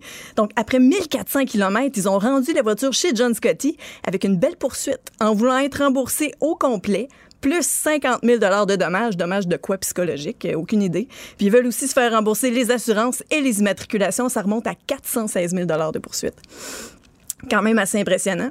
Là, évidemment, le concessionnaire veut rien savoir. Chez John Scotty, on a même été assez gentil pour proposer de repeindre l'auto avec un autre blanc plus 8 000 de dédommagement. Donc, euh, la fameuse Lamborghini ben, est encore entreposée chez le concessionnaire, aux frais du concessionnaire. Puis quand on voit les photos sur le net, est vraiment blanche. Donc, c'est vraiment une poursuite Mais c'est une, une idée qui se sont faites que les reflets, je sais pas, est jaune. Aucune idée. OK. Euh, je dis tout de suite aux gens, euh, le, le vote se continue au Sénat américain, mais c'est comme les sénateurs, la façon que ça fonctionne, un par un, là, ils apparaissent, puis euh, il y a guilty, not guilty, coupable, non coupable, puis selon ce que chaque sénateur euh, vote, ben ça fait monter, là c'est 16 à 11 en faveur des non coupables. Ouais, ils ont besoin de 34 votes pour, euh, être, euh, fait pour que Donald Trump soit quitté. On est rendu à 16. Alors, ça Ouais. devrait monter tranquillement. Oui, il est à veille d'être acquitté. Euh, continuons à parler automobile. Euh, on parle de conduite autonome. On se demande, euh, est-ce que... Les gens se demandent quand ça va arriver chez nous? Est-ce que notre gouvernement, par exemple, devrait commencer à voter des lois Hmm. ou des changements de règlement à la SAAC, euh, au Code de la sécurité routière, pour ouvrir grande la porte à l'automobile sans conducteur? Oui, parce qu'en ce moment, il y a encore des vides administratifs, là, mais si on peut remettre les pendules à l'heure sur la conduite autonome au Québec, c'est pas tout à fait ce qu'on pourrait penser. là. Il faut comprendre que les tests qui sont faits sur les voitures automatisées, c'est fait dans des pays où les conditions sont parfaites. Donc, avant que tu puisses siroter ton petit thé vert sur ta banquette euh, direction Bonaventure un, un matin de verglas, là, ben, ça se peut qu'il se passe une coupe d'années, vraiment. On- on Il- est- il- il- là, euh, présentement au Québec, c'est illégal. Ce serait illégal de, de- véhicule. Ce qui par, exemple- par exemple, en Californie, c'est permis. Là. Mhm. Au Québec, en ce moment, c'est illégal de se promener euh, si on n'a pas les mains sur le volant. Par contre, il y a des dispositifs euh, comme Tesla dans le modèle 3 où on a euh, une conduite autonome de niveau 4. Donc, théoriquement, on peut enlever ses mains. Là, si on se fait pincer par la police puis on n'a pas les mains sur le volant, c'est un vide administratif. Il peut se passer n'importe quoi encore. On n'est pas prêt à ça. Puis si je peux te dire, il y, il y a environ cinq niveaux de conduite autonome. Donc, le premier niveau, tu conduis ton auto, puis ton auto est muni d'une aide à la conduite. hein. Tu parlais l'autre jour de cruise control adaptatif. Ben, c'est un régulateur qui va ajuster ta vitesse avec un radar qui va analyser les données dans ton environnement. Mais c'est encore toi qui dirige toutes les manœuvres. Donc, qui, qui implique de faire un mouvement. On a le deuxième niveau. Là, ça, c'est une automatisation partielle. Il y a plusieurs systèmes d'aide à la conduite qui vont contrôler la direction, les accélérations, mais c'est encore toi qui contrôle tous les mouvements. Ça, on peut voir ça, c'est un peu plus courant dans les véhicules haut de gamme de luxe. On a le troisième niveau. Donc là, attention, euh, c'est ton char qui s'occupe des manœuvres dynamiques, le clignotant, tourner à gauche, peser sur le frein. Donc le volant puis les pédales peuvent s'activer tout seuls et c'est ton véhicule qui va te dire wake up, j'ai besoin que tu interviennes sur telle ou telle chose. Faut Donc, ton véhicule est capable de conduire, mais s'il constate quelque chose de compliqué, il va te demander Hey, euh, lâche ton jeu, là. Ouais, Viens m'aider. C'est vraiment pas le temps d'écouter euh, Netflix sur ton téléphone. là. Et on a le quatrième puis le cinquième niveau, là, moi, où j'ai peut-être plus euh, de réticence. Là. Donc, le quatrième niveau, c'est une automatisation qui est élevée et tous les aspects de ta conduite est pris en charge par ton auto. Et elle peut encore te demander d'intervenir, mais théoriquement, elle est capable d'opérer toute seule. On a l'Audi i-Trail Quattro qui est conçu pour faire du hors-route de luxe. Donc, ça, c'est un prototype qui se veut de type 4. Et le fameux... euh, le fameux pardon, système autopilote de Tesla. Et c'est pour ça que Tesla est dur à détrôner, parce que c'est le seul constructeur à avoir un système de conduite autonome élevé sur des modèles de production qui, qui sont vendus à grande échelle. Entre autres, comme je parlais tantôt, le modèle 3, qui est très accessible, là, à peut-être 36 500 au PDSF euh, avant les rabais. Donc, tu as un système de niveau 4 là-dessus quand même. Que Euh, c'est presque une conduite autonome. Quasiment. Quasiment. Une vraie conduite autonome où euh, il n'y a pas de, de- de volant, il n'y a pas de pédale. C'est vraiment une automatisation complète. Donc, à aucun moment, l'intervention d'un humain est demandée. Ta planche- Sauf pour programmer une, une destination. Exactement, avant de partir. Et ta planche de bord est bien clean. Euh, ça, c'est vraiment spécial. Et on, on- il y a peut-être deux ou trois ou quatre ou cinq modèles là, qui sont euh, sortis. Exemple, la Audi Aiken qui a été dévoilée au Salon d'auto de Francfort de 2017. Quatre moteurs électriques, 800 km d'autonomie et pas de volant, pas de pédale. Donc, OK, il n'y a euh, pas de volant, pas de pédale. Pas de volant, pas de pédale. Pas de volant, pas de pédale. Du tout. OK, fait que tu pourras même pas la conduire. Même c'est pas, c'est pas juste une option de dire là, elle va être autonome. elle va être- je la mets en mode autonome. Là. Non, non, là, t'es Il n'y a assis- pas d'autre mode. Là. T'es assis dans un robot, là. Ah, C'est vraiment spécial. Ça, c'est paniquant. là. Oui, puis pour moi, là, le, le niveau 4 et Fait que tout ce 5 que tu peux faire, là, c'est de programmer une destination. Exactement. Donc, toi qui es adepte de la sécurité, tu paniquerais bien raide là-dedans. là. Peut-être pas. Non, je suis de la sécurité. En même temps, je suis enclin à penser que, je veux dire, la technologie peut briser puis tout ça, mais Oui. elle se trompe moins que l'être humain, là. Ah, que je suis pas d'accord avec ça. Et que, non, non. En tout cas, moi, j'ai beaucoup de réserves. Ah ouais? Puis on en est au tout début, tu sais. Puis il y a certaines routes qui commencent à s'informatiser pour pouvoir accueillir des flottes d'autobus électriques qui vont devenir autonomes, des taxis, des voitures d'autopartage. Mais il faut que les chemins suivent les machines, puis on n'est pas là pantoute encore. que toi, tu crois pas la thèse que quand tous les véhicules vont être autonomes dans 40 ans, il n'y aura plus aucun accident, là? Ça va être le bordel total. Ah, OK. Voilà. Ah, on t'entend là-dessus. Euh, finalement, un nouveau partenariat entre Hydro et Mercedes-Benz. Oui, exactement. Donc, euh, ils vont unir leurs forces. Et ça, c'est une première. C'est la première fois qu'Hydro-Québec travaille directement avec un constructeur pour développer un système qui risque de détrôner la batterie au lithium au Québec. En tout cas, d'ici six ans. Donc, c'est Hydro-Québec et Mercedes-Benz. Et on parle de la batterie. Donc, on est parti comme avec l'idée qu'on on n'est pas au lithium. On n'est pas On exclut le lithium. Exact. Là, on passe une coche au-dessus. Il y a plusieurs constructeurs qui veulent faire ça d'ici 2026. Ça serait quoi le nouvel euh, accumulateur, le nouvel euh, ion, euh, je sais pas quoi, là? C'est la batterie à électrolyte solide. Qu'est-ce que c'est ça? Ben, c'est un accumulateur électrique qui ressemble à une plaque de gel. Et avec ça, ben, il y a une capacité de stockage d'énergie trois fois plus grande que la batterie au lithium. C'est beaucoup plus résistant à la température, autant chaud que froid. C'est beaucoup moins lourd. Pourquoi c'est Hydro et Mercedes qui ont ça? C'est Elon Musk qui est supposé Non, tout avoir. Qui est supposé tout avoir, non? Lâchez-moi qu'Elon Musk. Elon Musk n'est pas Dieu. Ah, OK. Ah, mais en tout cas, Ben, T'es la première qui me le dit, là, je l'apprends. oui, prends-la. Donc, on peut équiper ça sur des voitures standards, des camions, des gros autobus voyageurs. Et pendant les trois prochaines années, ben, tu as 25 experts chez Hydro-Québec qui vont travailler là-dessus à Varennes, à Shawinigan, et euh, qui vont euh, faire des essais pour les commercialiser. Donc, tout ça en collaboration avec les ingénieurs de chez Mercedes en Europe, en Allemagne probablement, là où le siège social est. Donc, euh, comme je disais tantôt, ben, il y a beaucoup de marques qui veulent se pitcher là-dedans aussi, Toyota, GM, Honda, Volkswagen, comme ton Tiguan. Alors voilà. Merci, Myriam. Merci.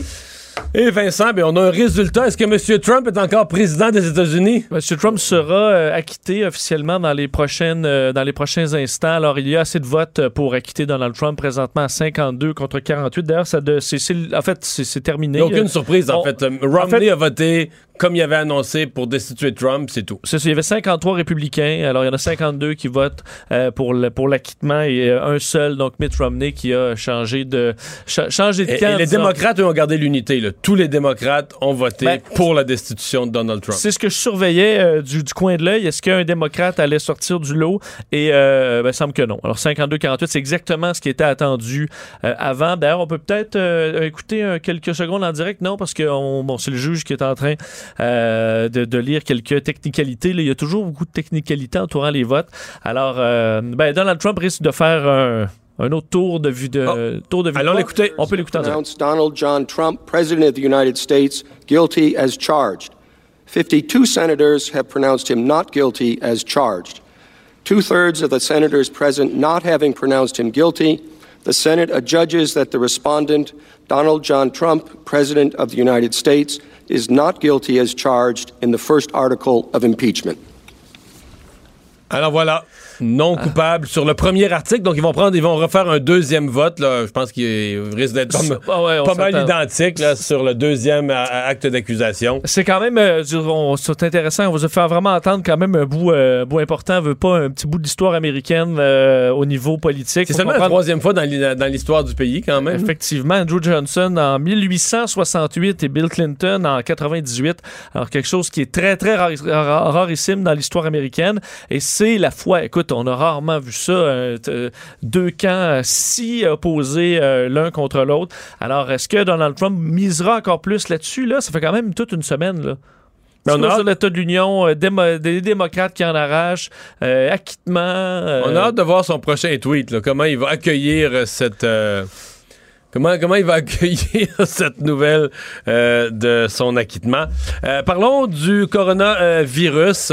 D'abord, un mot sur le rapatriement des Canadiens. On se demandait est-ce qu'il y a un problème avec la Chine? C'est reporté. Euh, finalement, ça semble pas être ça. hein. Oui, ben on a eu des, des problèmes à, envoyer l'avion en raison des, des conditions météorologiques à Hanoï, au, au Vietnam, hier. Alors, c'est ce qui a causé ce, ce retard, retard d'une journée. On espère rapatrier les, re- les ressortissants, donc, dès demain matin. C'est ce que Justin Trudeau a dit. Il faut comprendre que les fenêtres sont très petites, là, en Chine, pour pouvoir atterrir dans le secteur Mais qui est parce qu'il n'y a plus l'aéroport est fermé, il doit pas y avoir de tour de contrôle. J'ai l'impression que c'est des raisons bien pratiques. Il n'y a plus de vol euh, dans cette région-là de la Chine, il n'y a plus de vol aérien, il n'y a plus de trafic aérien. Les seuls vols qui arrivent, évidemment, c'est soit. Bon, c'est très technique, là. Alors, justement, des pays qui vont aller rechercher leurs ressortissants ou d'autres l'équipement.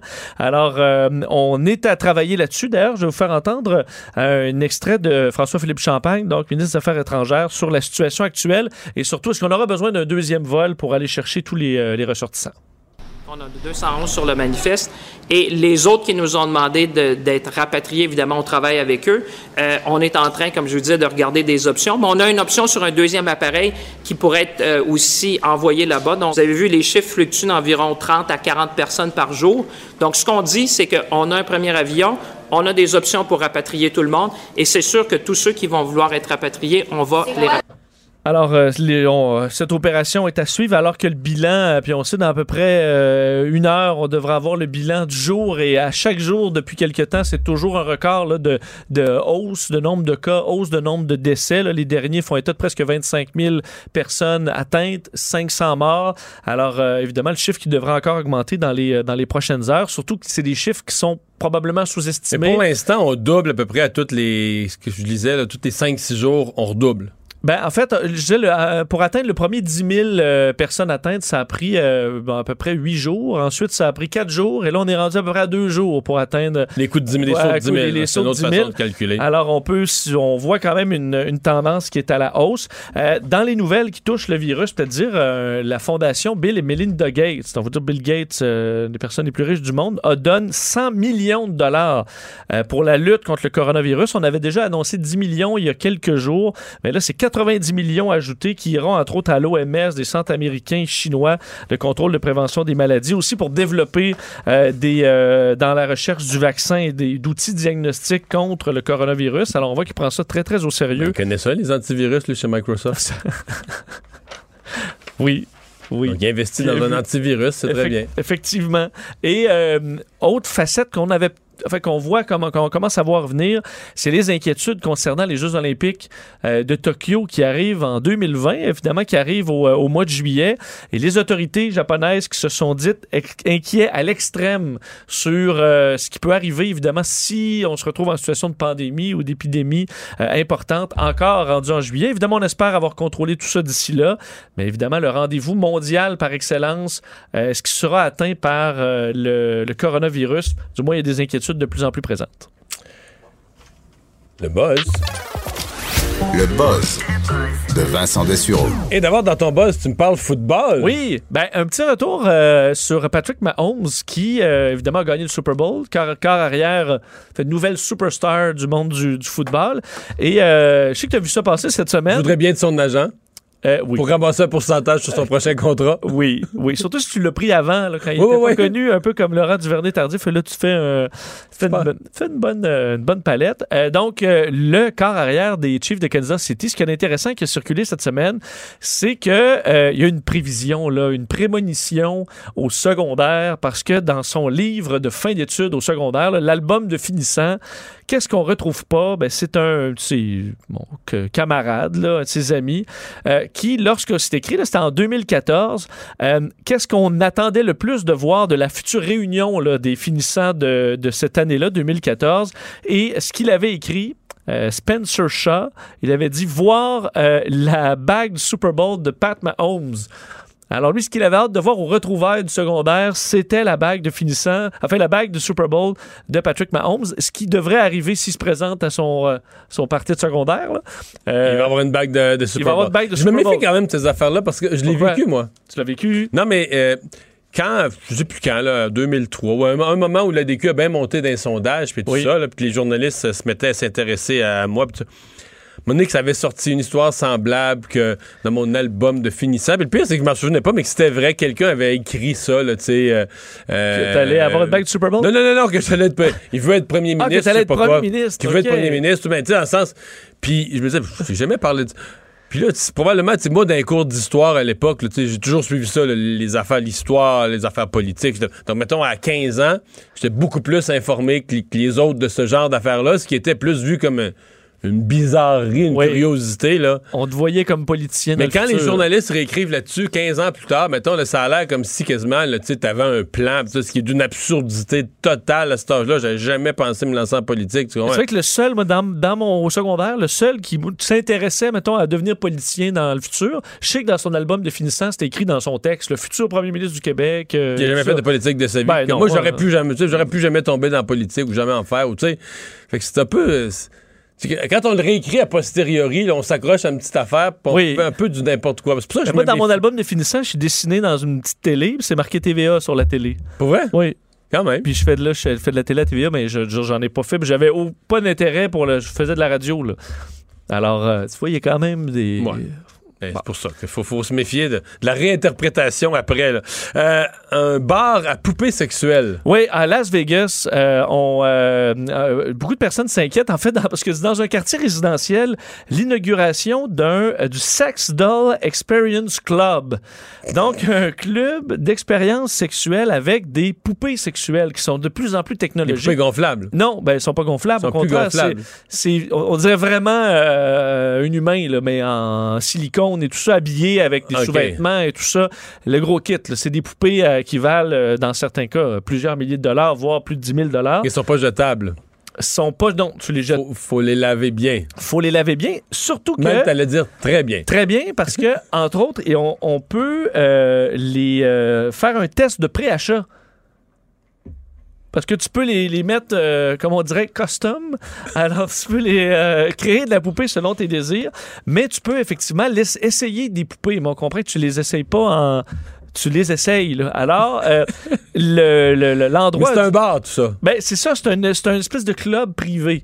Et là, les résidents du voisinage s'inquiètent à savoir là, c'est un espèce de bordel, mais eux se défendent en On va pas quand même sortir la vieille. On va pas sortir la vieille joke. Les voisins s'inquiètent du va-et-vient. Ben, un peu. Parce que là, euh, est-ce que c'est un bordel? Mais est-ce que c'est un bordel lorsque c'est des poupées qui ne sont pas des humains, là?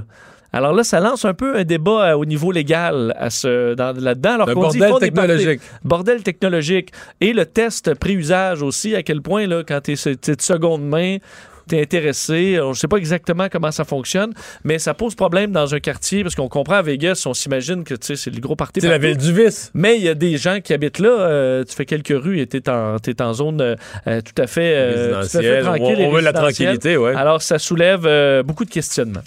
Qu'est-ce qu'il y a de nouveau sur David Cameron? Bon, je sais pas si tu as vu cette histoire-là. Celui qui a organisé le référendum sur le Brexit, même s'il était contre? Ouais, mais il y a une autre mauvaise journée. Ah oui? Euh, oui, je pas avoir de la misère à faire pire que ça, par exemple. Euh, oui, mais c'est que là, ce qui arrive avec David Cameron, c'est qu'il a, euh, euh, s'est mis dans l'embarras, en fait, en raison d'un de ses gardes du corps. Et, tout- et toute une, euh, écoute, toute une Parce que là, il y a encore des gardes du corps, Non, évidemment, un ancien, un ancien premier ministre du pays, ouais. Exact, comme euh, des anciens présidents ou même. euh, Ouais, ouais, Et euh, lors d'un vol de British Airways qui faisait New York-Londres, son garde du corps, il est allé aux toilettes juste avant le décollage et il a oublié dans la salle de bain son Glock, donc son pistolet, et euh, le- son passeport et le passeport de David Cameron. C'est une erreur. Une erreur. Il a oublié, il a, il a dû s'enlever ça. Je suppose qu'il y avait. euh, il y en avait, Oui, il y avait besoin d'espace. et alors, il a tout mis ça et il est, il est ressorti. Il a peut-être juste besoin de baisser son pantalon, là. Euh, Oui, il enlève les contraintes. il y avait tout ça. Faut pas que ça tombe dans, le, non, non, on dans, comprend. dans le truc à air. Alors, euh, le problème, ce qu'il rajoute à Donc, ça, il oublie son, son fusil son arme de service chargée et des deux passeports. dans un avion. OK? Le passeport d'ancien premier ministre. Et là, un passager est entré. Évidemment, le passager entre pour faire lui aussi et voit ça. Et là, le problème, ce qui s'est passé, c'est que euh, lui a vo- alerté qu'il y avait une arme à feu dans la salle de bain. Mais ensuite, le, le- de ce qu'on comprend, euh, cette partie-là, là, que le, garde du corps a oublié son fusil, ça a fait le tour du monde. Mais le Daily Mail, qui a toujours une sous-histoire par rapport à ça, rapporte au niveau euh, dans le compte-rendu d'un passager comme quoi les, les membres d'équipage voulaient sortir de l'avion l'homme qui avait trouvé le fusil. Parce que là, on se demandait qu'est-ce qu'il faisait avec un fusil et tout ça. Lui, il se défendait. Ben non, mais il était oublié là. C'est le garde du corps. D'ailleurs, le garde du corps s'est identifié, a repris euh, son fusil, mais on voulait expulser le passager qui avait trouvé l'arme à feu. Et dans le but de l'empêcher d'être expulsé, certains passagers ont, euh, se sont mis à défendre le... Alors, c'est mis à avoir presque une mutinerie dans l'avion parce qu'on disait, ben non, c'est le garde du corps qu'il faut qu'il soit sorti de l'avion, pas le pauvre passager qui, là, était pris de panique parce qu'il a trouvé un fusil chargé dans la salle de bain alors qu'il est sur le bord de décoller. Alors, toute une histoire. Finalement, le- le- tout le monde a pu prendre son vol, euh, mais le, euh, le garde du corps a été, euh, a été Réprimandé. remercié. Ben, remercié, là. Alors, Oh, il n'est plus garde du corps. Je pense que ça va plus loin. C'est vraiment inacceptable de faire ce genre d'erreur-là. Mais euh, une journée bien gênante pour... euh, Pour M. Cameron, c'est pas beaucoup de sa faute, quand même. Non, oui, non. Ben, parce que tu laisses ton passeport au garde du corps, ça, c'est une autre question, mais enfin. Ouais, t'es mieux de le garder sur toi. Les têtes enflées. Voici Master Bugarici. Il n'a pas besoin de garde du corps.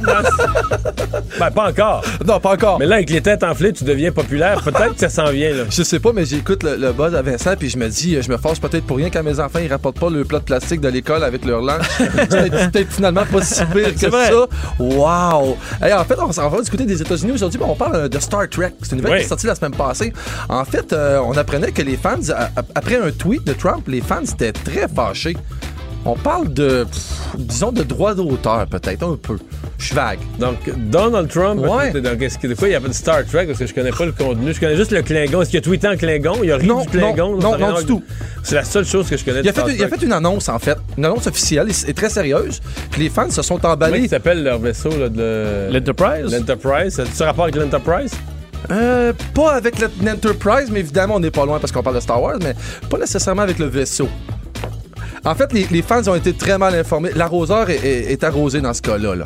On était un peu Ok, donc trop les vite. fans ont eu l'air fous. Ouais. Donc, ils ont pensé que... Ouais. C'est un tweet, en fait, par rapport au, euh, au US Space Force. Ah, c'est ce que c'est le logo, l'histoire du logo. Oh, victoire. Qui c'est en- ressemble vraiment c'est beaucoup. en plein ça. C'est quoi? C'est que le logo de la Space Force Et ressemble pareil. vraiment à- au logo de, de, de- de- de Star Trek. là. Il est pareil. Mais là, les fans, ce qu'ils savaient pas, là, ils se sont mis, évidemment, Trump a tweeté ça. Fait que là, la, la, la twittosphère s'est enflammée. Mais ce que les fans ne savaient pas, c'est que ce logo-là a été utilisé à partir de 1942 par les forces aériennes de l'armée. Puis la Syrie, elle, elle était en onde juste à la fin des années 60. Fait que les, fans, les gens étaient Star vraiment... Trek a imité. Exactement. Fait que l'arroseur est arrosé dans ce cas-là, ce qui est un peu drôle. Là, évidemment, là, on en est revenu. On va garder le logo comme ça. Ça leur appartenait pas. Fait que là, je sais pas s'il va y avoir une poursuite à l'inverse, mais ça devrait pas parce que c'est un peu niaiseux. Mais on sait jamais. Euh, ce Ah, parce soir- que monsieur, c'est- monsieur Soulou a demandé des droits d'auteur là, sur les réseaux Ah sociaux. Oui, oui, exact. Mais il n'y en aura pas. Ah ben là, franchement, ça serait poussé. Je sais pas si Vincent t'a écouté hier, t'étais absent. J'ai eu une autre victoire. Je reste très humble parce que depuis que je suis humble, puis j'annonce pas mes victoires, ça arrive. Fait que ce soir, on va parler de débat et de défis. J'espère que t'es en forme, Vincent. Très en forme. Ça sent très, très bon pour les têtes enflées à 17h. L'invincible Master. Le retour de Mario Dumont. Joignez-vous à la discussion. Appelez ou textez 187 Cube Radio. 1877 827 2346. Alors, Vincent, la nouvelle administration des Alouettes qui a fait une annonce, euh, bon, peut-être étonnante pour certains, en tout cas qui provoque des réactions ce matin. Oui, beaucoup de réactions après que après cette annonce, comme quoi l'équipe des cheerleaders des Alouettes de Montréal ne reviendra pas en 2020. C'est ce que l'organisation a confirmé euh, aujourd'hui. Des raisons financières qui expliqueraient cette décision. Pour vous citer le porte-parole des Alouettes, on dit dans un contexte de redressement, nous nous devons de prendre des décisions difficiles. C'est avec regret que nous vous annonçons euh, ce matin à notre équipe de cheerleaders qu'elle ne serait pas de retour en 2020. Annie Larouche est entraîneuse et directrice euh, de l'équipe de cheerleaders des Alouettes depuis 24 ans. Bonjour, Madame Larouche. Bonjour. Déçue? Euh, oui, euh, on se le cachera pas. Oui, je suis très déçue. C'est, c'est littéralement la moitié de ma vie. Euh, mais bon, c'est sûr que côté cœur, je suis très triste, mais je, c'est une question business, puis euh, je la respecte. OK. Est-ce que vous croyez, parce que vous me dites une décision business, est-ce que vous croyez que la décision est entièrement financière ou est-ce qu'il n'y a pas euh, une réaction, par exemple, est-ce qu'il y a eu comme commentaire sur le spectacle de la mi-temps au Super Bowl euh, en fin de semaine? Euh, est-ce que c'est pas la notion même de cheerleader, vous avez l'impression qu'il est, qu'il est attaqué par la décision? Non, honnêtement, je je pense pas du tout que ce soit ça. Les commentaires, on en avait les premières années, c'est parce que bon, c'est- c'était un peu copié à l'image des cheerleaders de la NFL à l'époque. Euh, mais tu sais, maintenant, c'est- très inclusif. C'est des garçons, c'est des filles, c'est très athlétique. Euh, euh, on voulait être- on voulait offrir un bon spectacle, oui, mais on voulait être un modèle aussi pour les jeunes. Donc, je pense pas que c'est ça qui. euh, en fait, je, suis- je suis persuadée que c'est pas ça qui a pesé dans la, dans la balance. C'est vraiment un contexte de redressement. On Mais est-ce que vous coûtez si cher que ça? Non. Il y a des coûts, euh, c'est ça, c'est bon, je peux pas mettre un, un coût fixe parce que d'une année à l'autre, euh, ça change. Euh, par exemple, le voyage à la Coupe Grey, si c'est en Saskatchewan, ça va coûter beaucoup plus cher que si c'était à Ottawa, là, on s'entend. Ouais. Mais est-ce que les cheerleaders étaient payés? Est-ce qu'il y avait un salaire annuel? Non, c'était pas un salaire annuel. Les cheers étaient payés pour les matchs. Euh, ils n'étaient pas rémunérés pour les, euh, les répétitions, puis ils étaient euh, payés pour certaines activités communautaires aussi. OK. Mais ils se mettaient pas millionnaires avec ça, là. C'est des petits montants, je présume. Non, on, on les dédommageait, on va dire ça comme ça. OK. Ça me ramène à ma question initiale. Est-ce que ça coûtait si cher que ça? Euh, non, c'est sûr que euh, il y a des coûts, bon, les coûts de voyage, les coûts de Ouais. costume, euh, le salaire le jour des matchs, c'est des petits montants qui s'accumulent. Est-ce qu'il y avait accompagnement toujours d'équipes sur la route, tous les matchs sur la route? Non, non, non, absolument. Non, c'est ça, hein? Pour la coupe. Oui, c'est ça. On fait juste les matchs à domicile. Euh, et puis, euh, ben, on voyageait pour la Coupe Grey, peu importe si euh, l'équipe se rendait ou pas. Là, toutes les cheerleaders de la Ligue étaient invités à la Coupe Grey pour participer aux festivités. OK. Euh, le, le cheerleading comme activité, parce que c'est ça qui est curieux qu'on arrive avec cette, abolition, parce que, corrigez-moi, mais il me semble que c'est une activité qui est en pleine croissance, les programmes sport-études, il y a de plus en plus d'écoles qui ont ça, qui valorisent que c'est un sport complexe, c'est un sport... Tu sais, c'est, plus, plus ce que c'était, mettons, il y a 25 ans, c'est devenu un sport en bonne et due forme respecté. Oui, euh, effectivement, je pense qu'il y a maintenant, euh, je, vais dire 15 000 ou 18 000 cheerleaders, cheerleaders maintenant au Québec. Euh, donc oui, c'est un sport qui est en, qui est en pleine évolution. C'est sûr que on va continuer avec la fondation. La mission de la fondation des Alouettes, c'est d'encourager la persévérance scolaire, mais c'est de, de favoriser l'accessibilité aux activités parascolaires. Puis on veut continuer, on veut continuer à être un modèle, on va continuer à s'impliquer dans la communauté. Euh, c'est juste que ça se fera plus euh, malheureusement via le, le, le biais des cheerleaders. L'avez-vous appris en même temps que nous aujourd'hui? Non, euh, je l'ai appris euh, lundi soir. OK. Euh, c'est une discussion que j'ai eue avec Mario Cicchini, qui est notre nouveau président. Euh, il m'a expliqué un peu une décision d'équipe, que, que c'est un contexte de redressement, de restructuration. Puis comme je mentionnais, tu sais, je- je- oui, ça m'affecte énormément, on se le cachera pas, mais euh, c'est un peu cliché, mais c'était vraiment ma deuxième famille. Mais encore une fois, je comprends que c'est une décision d'affaires. Comment- ouais. rapidement. Je comprends ça. C'est votre réaction. Comment on réagit tous les autres? Parce que c'est une. Ce que je comprends d'une équipe de cheerleaders, quand même une famille, là. Euh, Ceux qui prévoyaient, qui ont fait cette année, qui prévoyaient revenir l'année prochaine, ils l'ont su quand? Ils ont réagi comment? Euh, je l'ai, euh, je, je annoncé ce matin. J'avais, euh, dès qu'on l'a annoncé aux employés, j'avais prévu un appel conférence avec euh, les capitaines de l'équipe.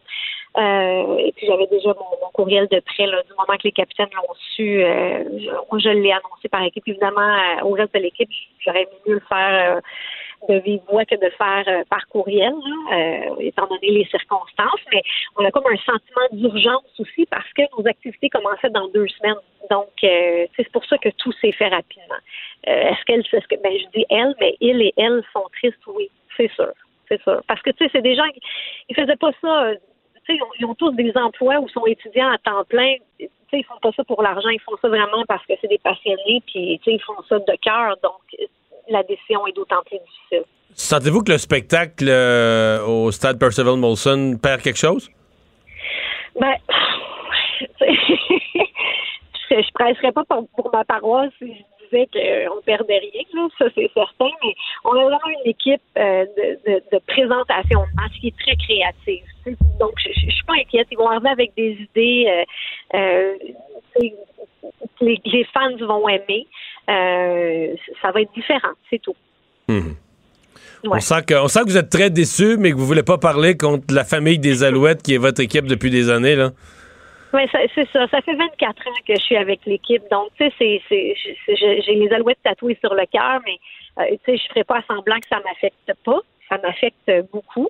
Euh, mais, tu sais, on prend une grande, on prend une grande respiration, puis on repart, tu sais. On va, on va essayer de, de tirer le positif de tout ça.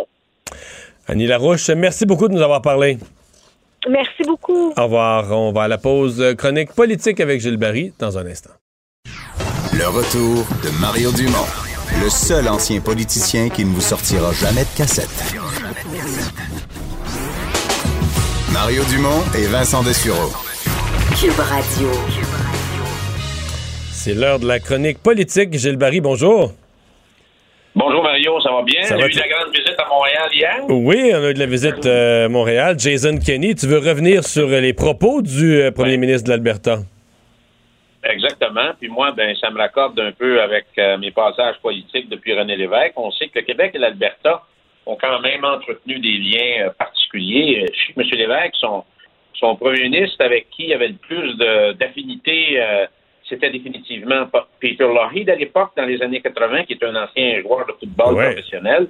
M. Lévesque aimait beaucoup les- la pensée, la vision, le respect que Lougheed avait pour, euh, pour le Québec. Euh, ensuite, il y a eu, bon, à l'époque de M. Bouchard avec Ralph Klein. euh, mais ce qui est particulier avec la visite de Kenny, c'est assez rare qu'on voit un premier ministre de l'Ouest faire la visite des médias francophones, autant écrits que, télé. Toi, tu l'as reçu à LCN? Oui, oui. Oui, oui. C'est la première entrevue qu'il donnait et il répond à toutes les questions en français. Écoute, je. J'ai pas le souvenir. Un premier ministre de l'Alberta qui vient s'asseoir dans les studios québécois de TV puis répond en français. J'ai aucun souvenir. Non, j'ai pas vu ça. Donc, c'est une attitude nouvelle, c'est une, euh, une approche nouvelle, c'est un esprit nouveau de main tendue. Alors, et il a annoncé qu'il va ouvrir un bureau, euh, un bureau de l'Alberta au Québec. D'ailleurs, le Québec a déjà eu des bureaux ailleurs dans d'autres provinces canadiennes. Je trouve ça, c'est une première, ça aussi. Alors, euh, le bureau va être un bureau permanent à Montréal. Et euh, il, en a profité aussi pour rappeler certaines, euh, certaines données. Puis je pense qu'il faut les. Parce qu'on va en discuter, Mario. Il a dit que les Québécois consomment 50 euh, 000 barils de pétrole par jour. 60% de ce pétrole vient de l'étranger et 40% vient de l'Alberta. Alors, lui, son objectif, il voudrait qu'on inverse cela. Moi, je pense que c'est pas un blasphème, un sacrilège ou un péché de dire ça. Alors, euh, on sait qu'il y a. Oui, mais c'est parce que c'est comme si on, on consomme 50 000 barils de pétrole par jour, mais toi-même, tu viens de commettre un sacrilège en le disant. là. Puis moi, on veut pas le dire, on veut pas en entendre parler, on veut faire semblant que ça existe pas, on veut pas savoir ce qu'on l'achète, on veut dire qu'on achète 50 000 pét- barils de pétrole par jour, mais qu'on haït les pétrolières, on les encourage jamais, jamais. Nous, on les encourage pas, là. du tout, du tout, du tout. Il y a comme une négation du réel qui fait que la, la discussion est difficile, tu comprends?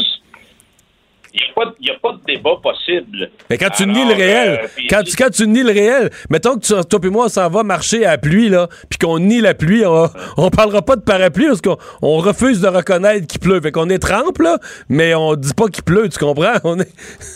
C'est c'est ça, là? Il y a d'autres choses qui. Exactement. Alors, moi, la question, Mario, que je- que- qu'il faut mettre sur la table, parce que je trouve que le débat est complètement capoté et pour ne pas dire hystérique. On ne fait pas un, un débat objectif là-dessus. Moi, il y a des gens dans les énergies renouvelables qui dirigent des très grandes entreprises dans les Amériques qui m'ont dit d'ici 2050, le pétrole, ça va être comme la chasse à la baleine il y a 100 ans. Ça va disparaître. Et je pense que oui, compte tenu des technologies et tout ça. Je suis assez Et d'accord. Qu'est-ce qu'on fait? Est-ce qu'on peut s'aider? L'Alberta puis le Québec. L'Alberta et le Québec ont quand même des, euh, des points communs. On l'a démontré par l'histoire, les relations politiques, des objectifs politiques qui sont à peu près similaires. On veut plus d'autonomie, on est plus autonomiste, plus de pouvoir pour, les provinces. On a toujours euh, été, euh, c'est probablement les deux provinces, le Québec et l'Alberta, qui ont le plus confronté le gouvernement fédéral, particulièrement les libéraux à l'époque où ils sont actuellement, quand ils sont au pouvoir, parce que bon, on a, une définition qui est différente euh, de la Confédération du Canada. Alors, est-ce qu'on peut s'aider? Est-ce qu'on peut trouver un terrain commun? Est-ce que le Québec, Mario, pourrait jouer un rôle de transition énergétique important avec l'Alberta? Est-ce qu'on pourrait pas faire un pacte hein, entre la province la plus verte des Amériques, qui s'appelle le Québec, et l'autre qui est probablement confrontée à ce que j'appelle l'effet tic-tac, parce qu'elle va se diriger tôt ou tard vers la fin de son activité économique qui l'a rendu prospère. Le Québec, par son approche, pourrait jouer un rôle très important par ses solutions innovantes, sa technologie, son énergie propre, naturellement avec Hydro-Québec, puis toutes les entreprises qui cogitent autour de ça. Est-ce qu'on ne pourrait pas venir en aide à l'Alberta dans cette transition énergétique? Moi, c'est une question que je pose. Toute crise est porteuse d'opportunités, puis je suis convaincu qu'on peut faire un deal avec l'Alberta. Alors, et l'autre question qui vient, Mario, puis qu'il faudra remettre constamment sur la place publique, dans le fond, le 60% de pétrole qu'on achète, qui vient de l'étranger, on l'achète de pays tyranniques. Ah oui, qui sont pas des démocraties. Oui, qui sont pas des démocraties. Puis, entre toi et moi, leur mini- des, des pays là, qui ont même pas une démocratie, puis qui ont pas de vérificateur général, puis qui ont pas tout ce que tu veux. Tu penses-tu que leur ministère de l'Environnement est exemplaire dans sa surveillance de tout ce qu'ils font? Mais là, on- comme c'est comme c'est loin, on le sait pas, ça nous dérange, ça nous dérange moins. Moi, Mario, cet été, j'étais dans Charlevoix avec ma femme. On est allé voir les baleines, les belugas et tout ça. Puis je suis un gars qui a fait beaucoup, beaucoup de plongées sous-marines. Je fais beaucoup de voiles. L'eau, ça m'intéresse beaucoup. Puis je voyais ça, là, les, les, les, tankers de pétrole passer sur, le- sur le fleuve Saint-Laurent, puis passer autour, là, les belugas. Je trouvais ça complètement capoté. Alors que le pipeline, le pipeline, Mario, avec les, te- les technologies que nous avons aujourd'hui, c'est peut-être quelque chose, en tout cas, qui est étudiable. En tout cas, moi, entre faire passer du pétrole sur le fleuve Saint-Laurent avec les conséquences environnementales que ça peut avoir, puis l'autre qui est un pipeline, qui est une autre affaire, ben, il me semble que, en tout cas, ça mériterait d'être étudié. Mais tout ça, Mario, pour dire, est-ce qu'on peut avoir un débat logique, objectif, et est-ce que le Québec peut euh, jouer un rôle et appuyer l'Alberta vers cette transition euh, vers zéro production de, pétrole et euh, vers un- un- une province qui va définitivement se diriger vers une économie plus verte? Moi, je pense qu'il y a quelque chose à faire avec ça. En tout cas, M. Legault a eu une main tendue, a eu une main tendue hier. On va voir ce qu'il fait avec ça. Merci beaucoup, Gilles. Au revoir. Merci. Vincent, dans les nouvelles aujourd'hui, euh, euh, il y a le procès Weinstein euh, où euh, on a présenté des photos euh, du producteur euh, de cinéma euh, nu. Oui, des photos euh, et particulièrement cadrées au niveau de ses organes génitaux. Alors, pour une raison bien simple, pour que les euh, présumées victimes puissent décrire euh, son, bon, son appareil euh, de reproductif et prouver qu'ils l'ont bel et bien vu de leurs yeux vus. Est-ce qu'on se rend compte dans le Ok, procès? C'est ça que ça visait à prouver. Oui, entre Je me autres. disais, c'est quoi l'utilité de le montrer tout nu? Puis...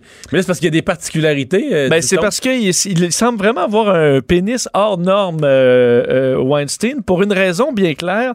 C'est que, et je vous, je vous cite là, les paroles d'une des, en fait, de Jessica Mann, une des, bon, des présumées victimes qui, est, qui a fait son témoignage. Elle dit, la première fois que je l'ai vu totalement nu, j'ai cru qu'il était déformé et intersexe. Il a des cicatrices extrêmes. Je ne sais pas s'il a été brûlé. Il n'a pas de testicules et on dirait qu'il a un vagin. Mais voyons. Alors, est-ce qu'il a, est-ce a euh, eu une opération? Est-ce qu'il est né avec les deux sexes? Euh, du moins, les femmes le décrivent vraiment d'une façon particulière. Alors, on l'a montré parce qu'on a pris 72 clichés en juin 2018 par un photographe de la Cour. Et on dit, lorsqu'on a présenté les images, un des jurés a fait une légère grimace. euh, tandis qu'un autre a haussé le sourcil.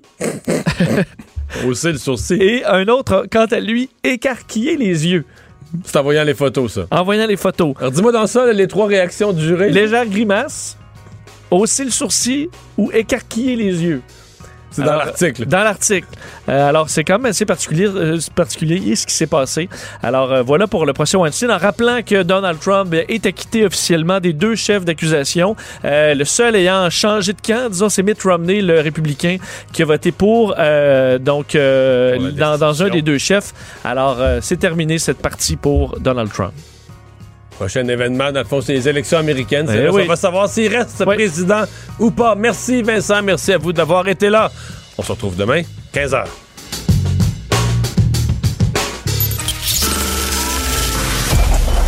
Cette émission est maintenant disponible en podcast. Rendez-vous dans la section balado de l'application ou du site cube.radio pour une écoute sur mesure en tout temps. Cube Radio, autrement dit. Et maintenant, autrement écouté.